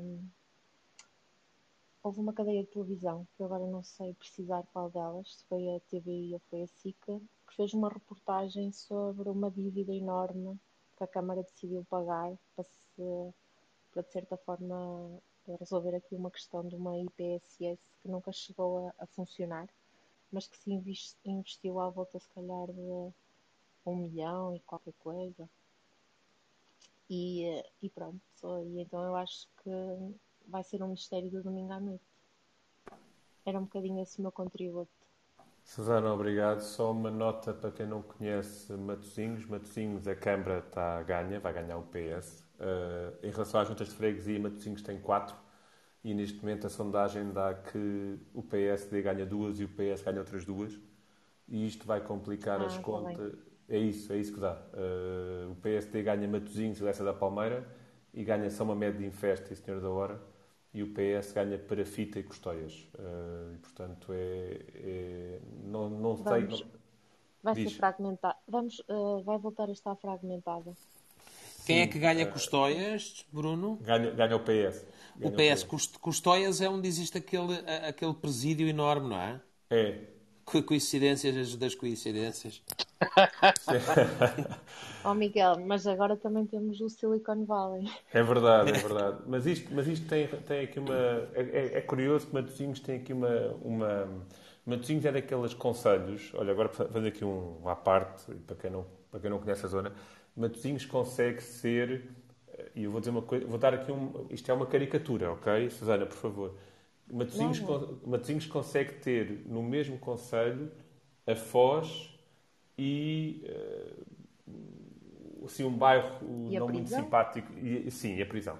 Sim. E portanto, a zona de Matosinhos, essa da Palmeira, o PSD vai ganhar tranquilamente e é possível que haja uma eleição ainda do, da Iniciativa Liberal uh, numa, das, numa das juntas de freguesia. Uh, Senhora da Hora não está tão fácil, mas o PSD está à frente. Nas outras duas freguesias, o PS ganha tranquilamente. A minha única dúvida, Susana, é que eu acho que na Assembleia Municipal o impacto disto não vai ser uh, muito significativo e o PS vai controlar a Assembleia Municipal. E, portanto, a Câmara não fica ingovernável e não era claramente motivo para, para o Presidente do... Enfim, para o Primeiro-Ministro. Eu já nem percebo porque é que o Primeiro-Ministro pode fazer campanha num carro oficial do Estado, uh, mas pronto, essa parte, se calhar, alguém um dia me pode explicar mas não era motivo para o Primeiro-Ministro fazer bullying a uma empresa privada, uh, ainda por cima, uh, porque alguém me dizia no outro dia, com alguma piada, pensem no seguinte, estávamos há bocado a falar, e, e, o, e o Nuno falou disso, dos investidores chineses que querem investir em Portugal ou querem tirar dinheiro em Portugal. Portugal vive muito de investimento estrangeiro. Pensem num investidor institucional que está a pensar em investir em Portugal e de repente vê o primeiro-ministro do país a atacar as empresas privadas. E ele diz: hum, se calhar é melhor não pôr ali o dinheiro, porque estes gajos são um bocado malucos. Pronto. E portanto, quando nós temos um secretário de Estado, João, eu juro que não quero bater no homem, é? quando temos um secretário de Estado que vai lá fora dizer: atenção, invistam em Portugal, porque nós até no Covid somos bons, e depois os investidores pensam: ok, deixa-me lá olhar para o país, e de repente veem que a prática do governo é ameaçar empresas privadas. Isto é daquelas coisas que eh, nem nos piores livros de política isto deve estar escrito. Mas pronto, agradeço-te, Susana, teres trazido aqui o tema de Matosinhos e aproveitar para falar sobre esta linda cidade do Norte. Para quem não conhece, vale muito, muito a pena. Tem das melhores marisqueiras do Porto, para quem gosta. E do melhor peixe. Bruno, permite-me só muito rapidamente, eu peço desculpa tu tens que deitar, uma hora a mais. Isto é minuto e meio. Eu tenho é? que ir. É verdade, eu tenho que ir também. Olha, mas não tens, não tens, os, não tens os teus vizinhos já a chatearem-te. Isso na Suíça é, não é? Estou com os fones. Estou com os fones. Tu, tu, não podes querer respirar, pá. Não. É? Vá, vai, não, amanhã. Mas... Vemos amanhã. amanhã. Um grande abraço. Sim. E agradeço, tá? Forte abraço. eu é que agradeço. Obrigado. Um abraço, forte abraço. Olha, saudações benfiquistas, Guilherme. É? Deixa estar, deixa estar. Obrigado. Forte abraço. Tchau, tchau. Um abraço, até logo. André, qual Ia dizer que eu sou de Matosinhos, por isso, sou de Matosinhos não, mas vivo em Matosinhos há muito tempo. E Matosinhos tem, tem esta, essas mudanças. Matosinhos é uma cidade razoavelmente bem gerida, ok, do ponto de vista autárquico. Um, e é uma cidade que tem, que tem, tem, tido, tem, tem tido, de facto, uma capacidade muito grande, quer para atrair empresas, quer para. Algumas já lá estavam, é Faseca, Sonae, etc, etc. A Sonae está na Maia. Ou ainda está em Matosinhos? Está, na Maia, está na Maia, está na Maia. É Maia, é Maia. É Maia, é Maia, é Maia. Uma série de empresas, uma série de empresas com muita, com muita dimensão em Matosinhos uh, e tens, e tens uma série, uma cativação muito grande de, permanente de, de, de, de indústria, de indústria nem tanto, mas de serviços, serviços de tecnologias, etc, etc. Uh, e o próprio grupo a que eu pertenço tem tem escritórios uh, todos centralizados em Matosinhos.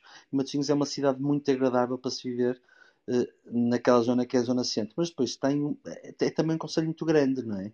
É um conselho muito grande com um desfazamento muito, muito grande em relação uh, à, à, à, capacidade de compra e às classes sociais das pessoas. Por isso há, há zonas de facto muito, muito caras para viver e há zonas com, com bastantes problemas sociais, enfim, com, com e, e, e, essa, eh, de alguma forma, esta alguma tendência para mudar à direita tem a ver com o surgimento de zonas como a Matosinhos Sul, eh, com a vinda de novas pessoas e com, e com uma cidade que, que realmente traz, traz novas gentes para viver lá, não é?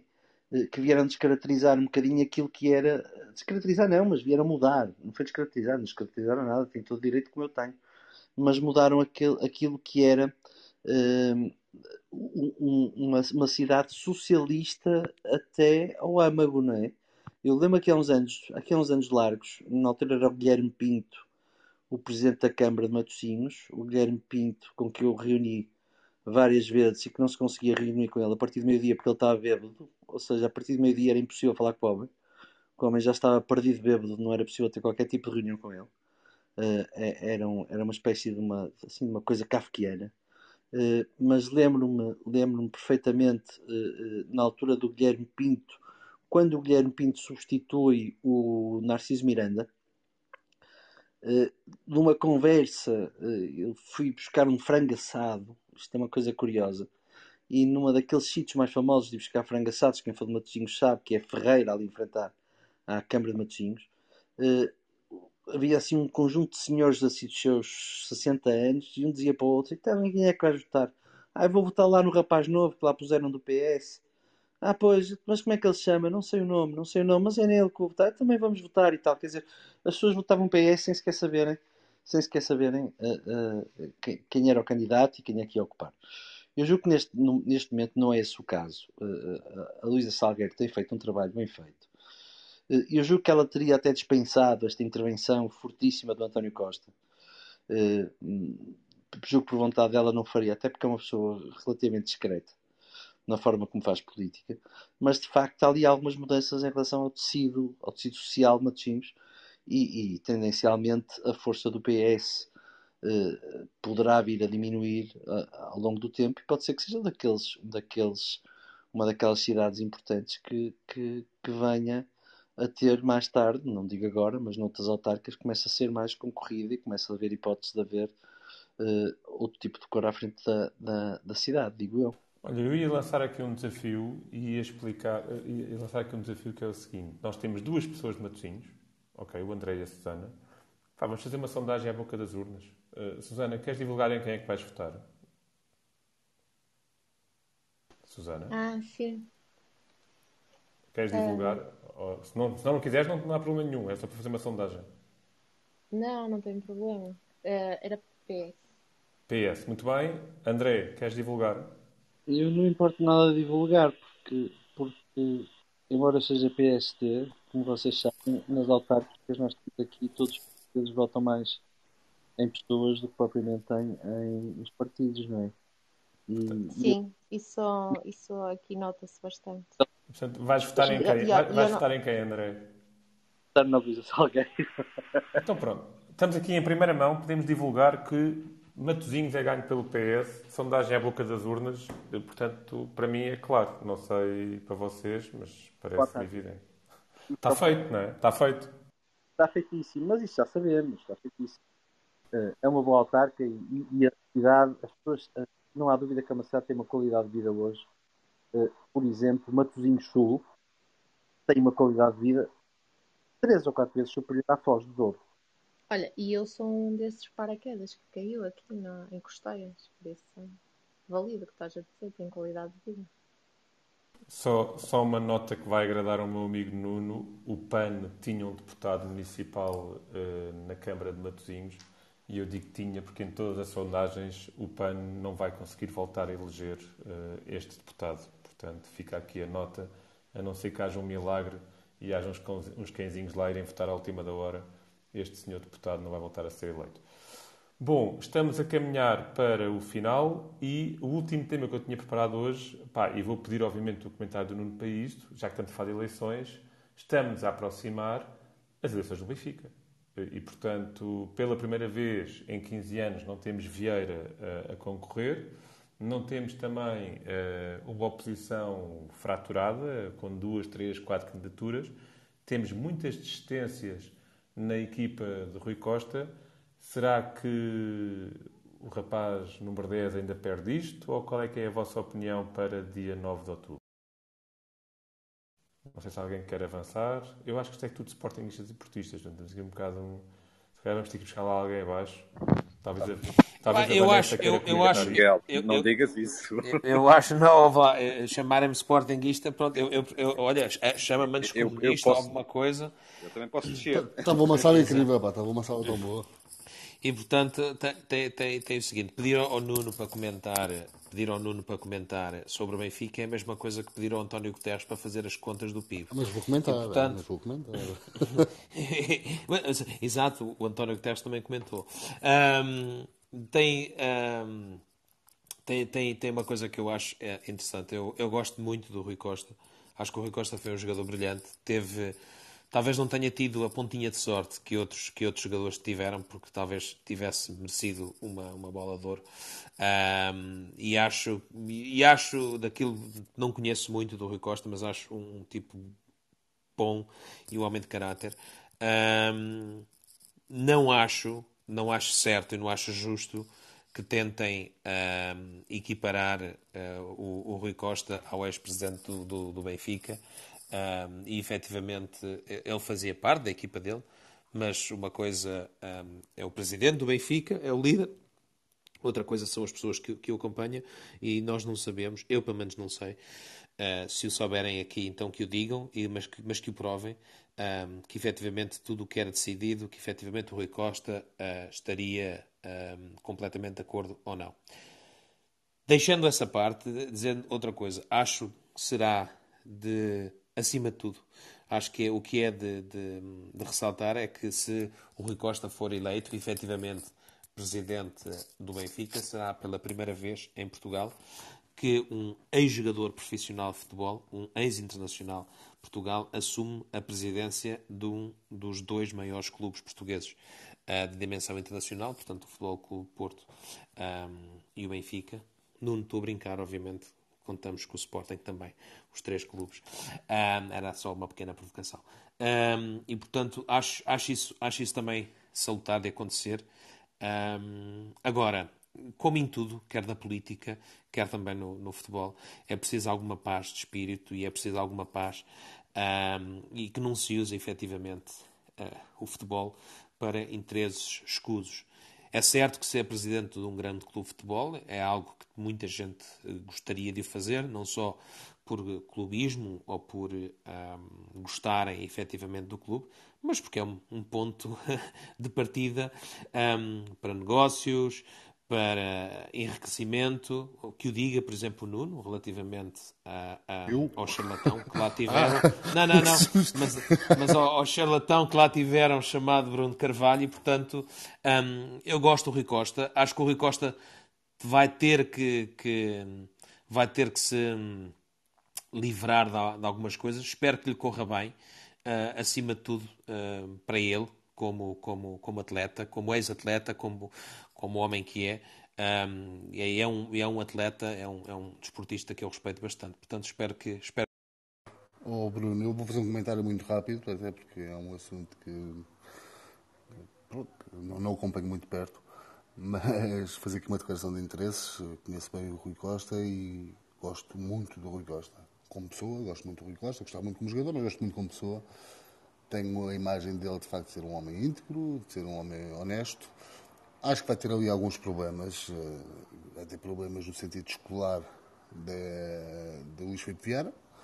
Eh, foi quase, não sei, talvez uma década quase, eh, ou mais, muito próximo de Luís Filipe Vieira. Mas o ponto que eu gostava de frisar é precisamente o que o Miguel e repara como eu não provoco o Miguel, repara, é, é que o Miguel tocou, que foi a questão de ser um jogador de futebol. E acho que isso é um passo importante.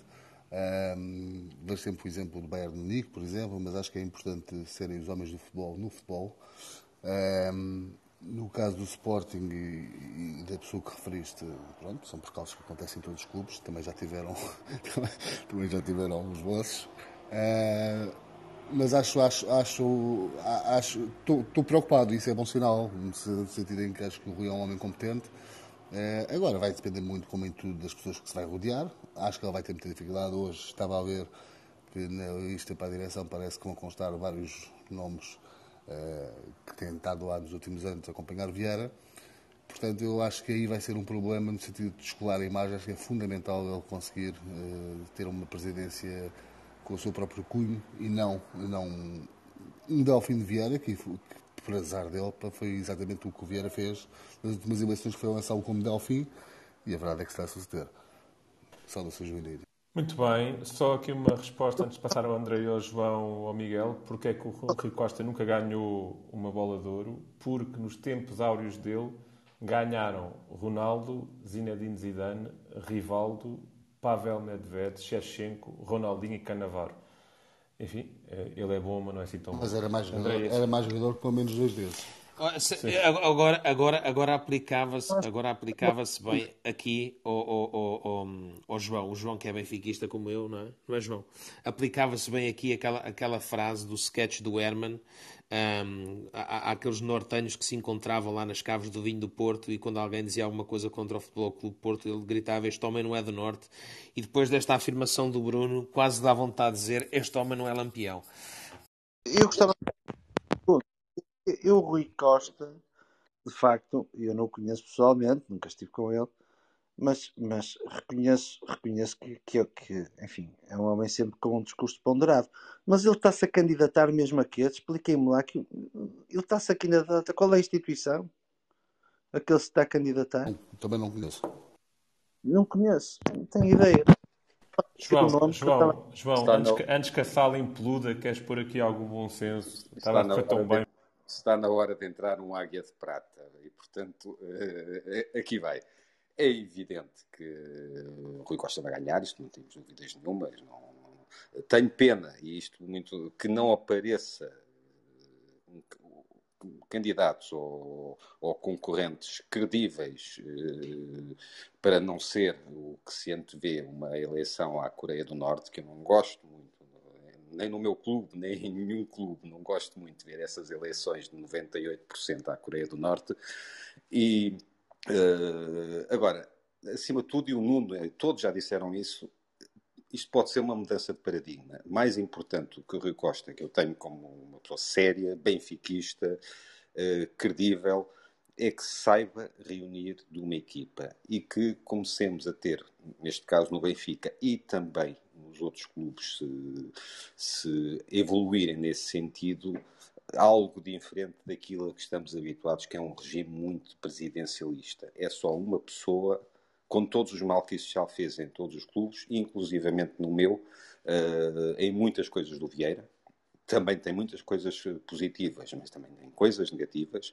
E num passado mais uh, distante, uh, também tivemos os nossos Val e Azevedos que não nos deixam grandes memórias. E, portanto, que mude esse paradigma, que comece a mudar esse paradigma no sentido de, sim, um presidente, um presidente forte, que apareça, conhecido, reconhecido, mas que tenha, acima de tudo, uma equipa forte que, que lhes permita e que faça também que faça a gestão e que seja gerida enquanto equipa e não só tudo à volta de, de um presidente que decide que empresas é que se criam, não dá, não dá cavaco a ninguém, o que é que se faz, o que é que se compra, o que é que se vende, e só para concluir, acredito e faço o que é reconhecido até agora de, de, de, dos crimes imputáveis neste momento, ou, que há suspeitas eh, perante Luís Filipe Vieira, que grande parte da direção não saiba e que o próprio Rui Costa não saiba. Porque acima de tudo o que está é transferências eh, de dinheiro, de transferências e de comissões que depois regressavam por uma porta dos fundos e, como é evidente, só não teriam que ter conhecimento disso. Se, se vai vender um, comprar um jogador por 12 milhões ou por 10 milhões, acreditam que sim. Se na verdade o jogador custou só 7 e se os outros 3 voltam, voltam para cá por outra via, eh, não tinham que ter necessariamente, e acredito que grande parte deles, alguns eu conheço pessoalmente, não tinham conhecimento e que o Rui Costa também não tinha conhecimento. Mas dia 9 lá teremos um novo presidente e, acima de tudo, o sucesso é se as bolas entrarem ou se as bolas não entrarem. Mas isso é em todos os clubes. Oh, oh, oh, oh João, a dupla Rui Costa Jesus vai ser imbatível e vai-nos trazer grandes.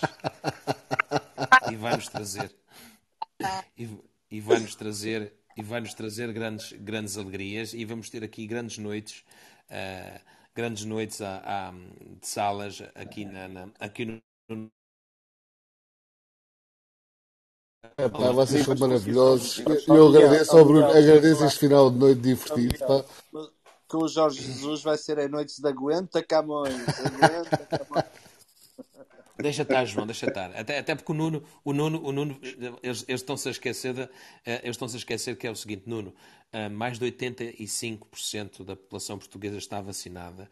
A pandemia vai entrar numa fase de endemia. Pandemia, e o, que, hum, e, e o que vai acontecer é o seguinte: a vida vai voltar à normalidade, Nuno. Portanto, um, possivelmente os teus netos verão o Sporting a ser campeão novamente. Um... Meu querido amigo, que assim seja, pá, e que, e que ganhes muitos títulos e que eu saborei os verdadeiros títulos, pá. Ou, portanto, deixa estar, não te importes com isso. Pá. Mas olha, Miguel, deixa-me agradecer-te, pá. Já me fizeste uma gargalhada, pá, esta hora. Já é uma coisa boa. Nuno, diz-me uma coisa.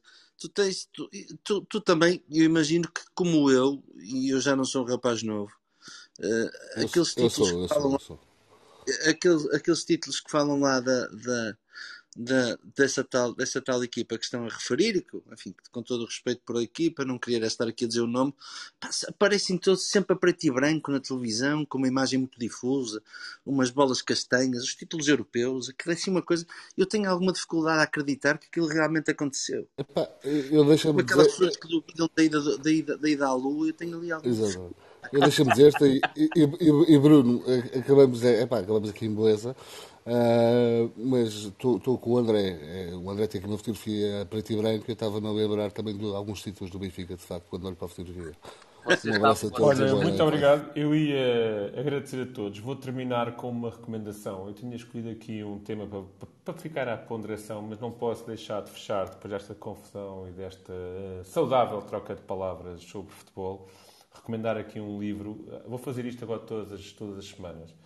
E perante esta conversa, eu não posso deixar de recomendar George, George Orwell. É um dos meus autor, autores favoritos. E o livro A Revolução dos Bichos, que, enfim, tem a ver com tempos politicamente conturbados, que é o que estamos agora, e parece-me que, para quem não leu, é um livro que vale a pena ler. A quem subiu, muitíssimo obrigado. A quem teve a paciência enorme de nos ouvir, um obrigado ainda mais especial. Amanhã temos uma sala da manhã, como sempre, às 11. Temos depois uh, o Guilherme às 9. Fiquei a saber há pouco, também não sabia. E depois temos a estreia da nova sala do Miguel Baumgartner connosco, entre linhas, um, para o. Enfim, será um tema, uma sala com toda a certeza muito, muito, muito interessante e que vamos acompanhar todas as semanas. Um beijinho enorme a todos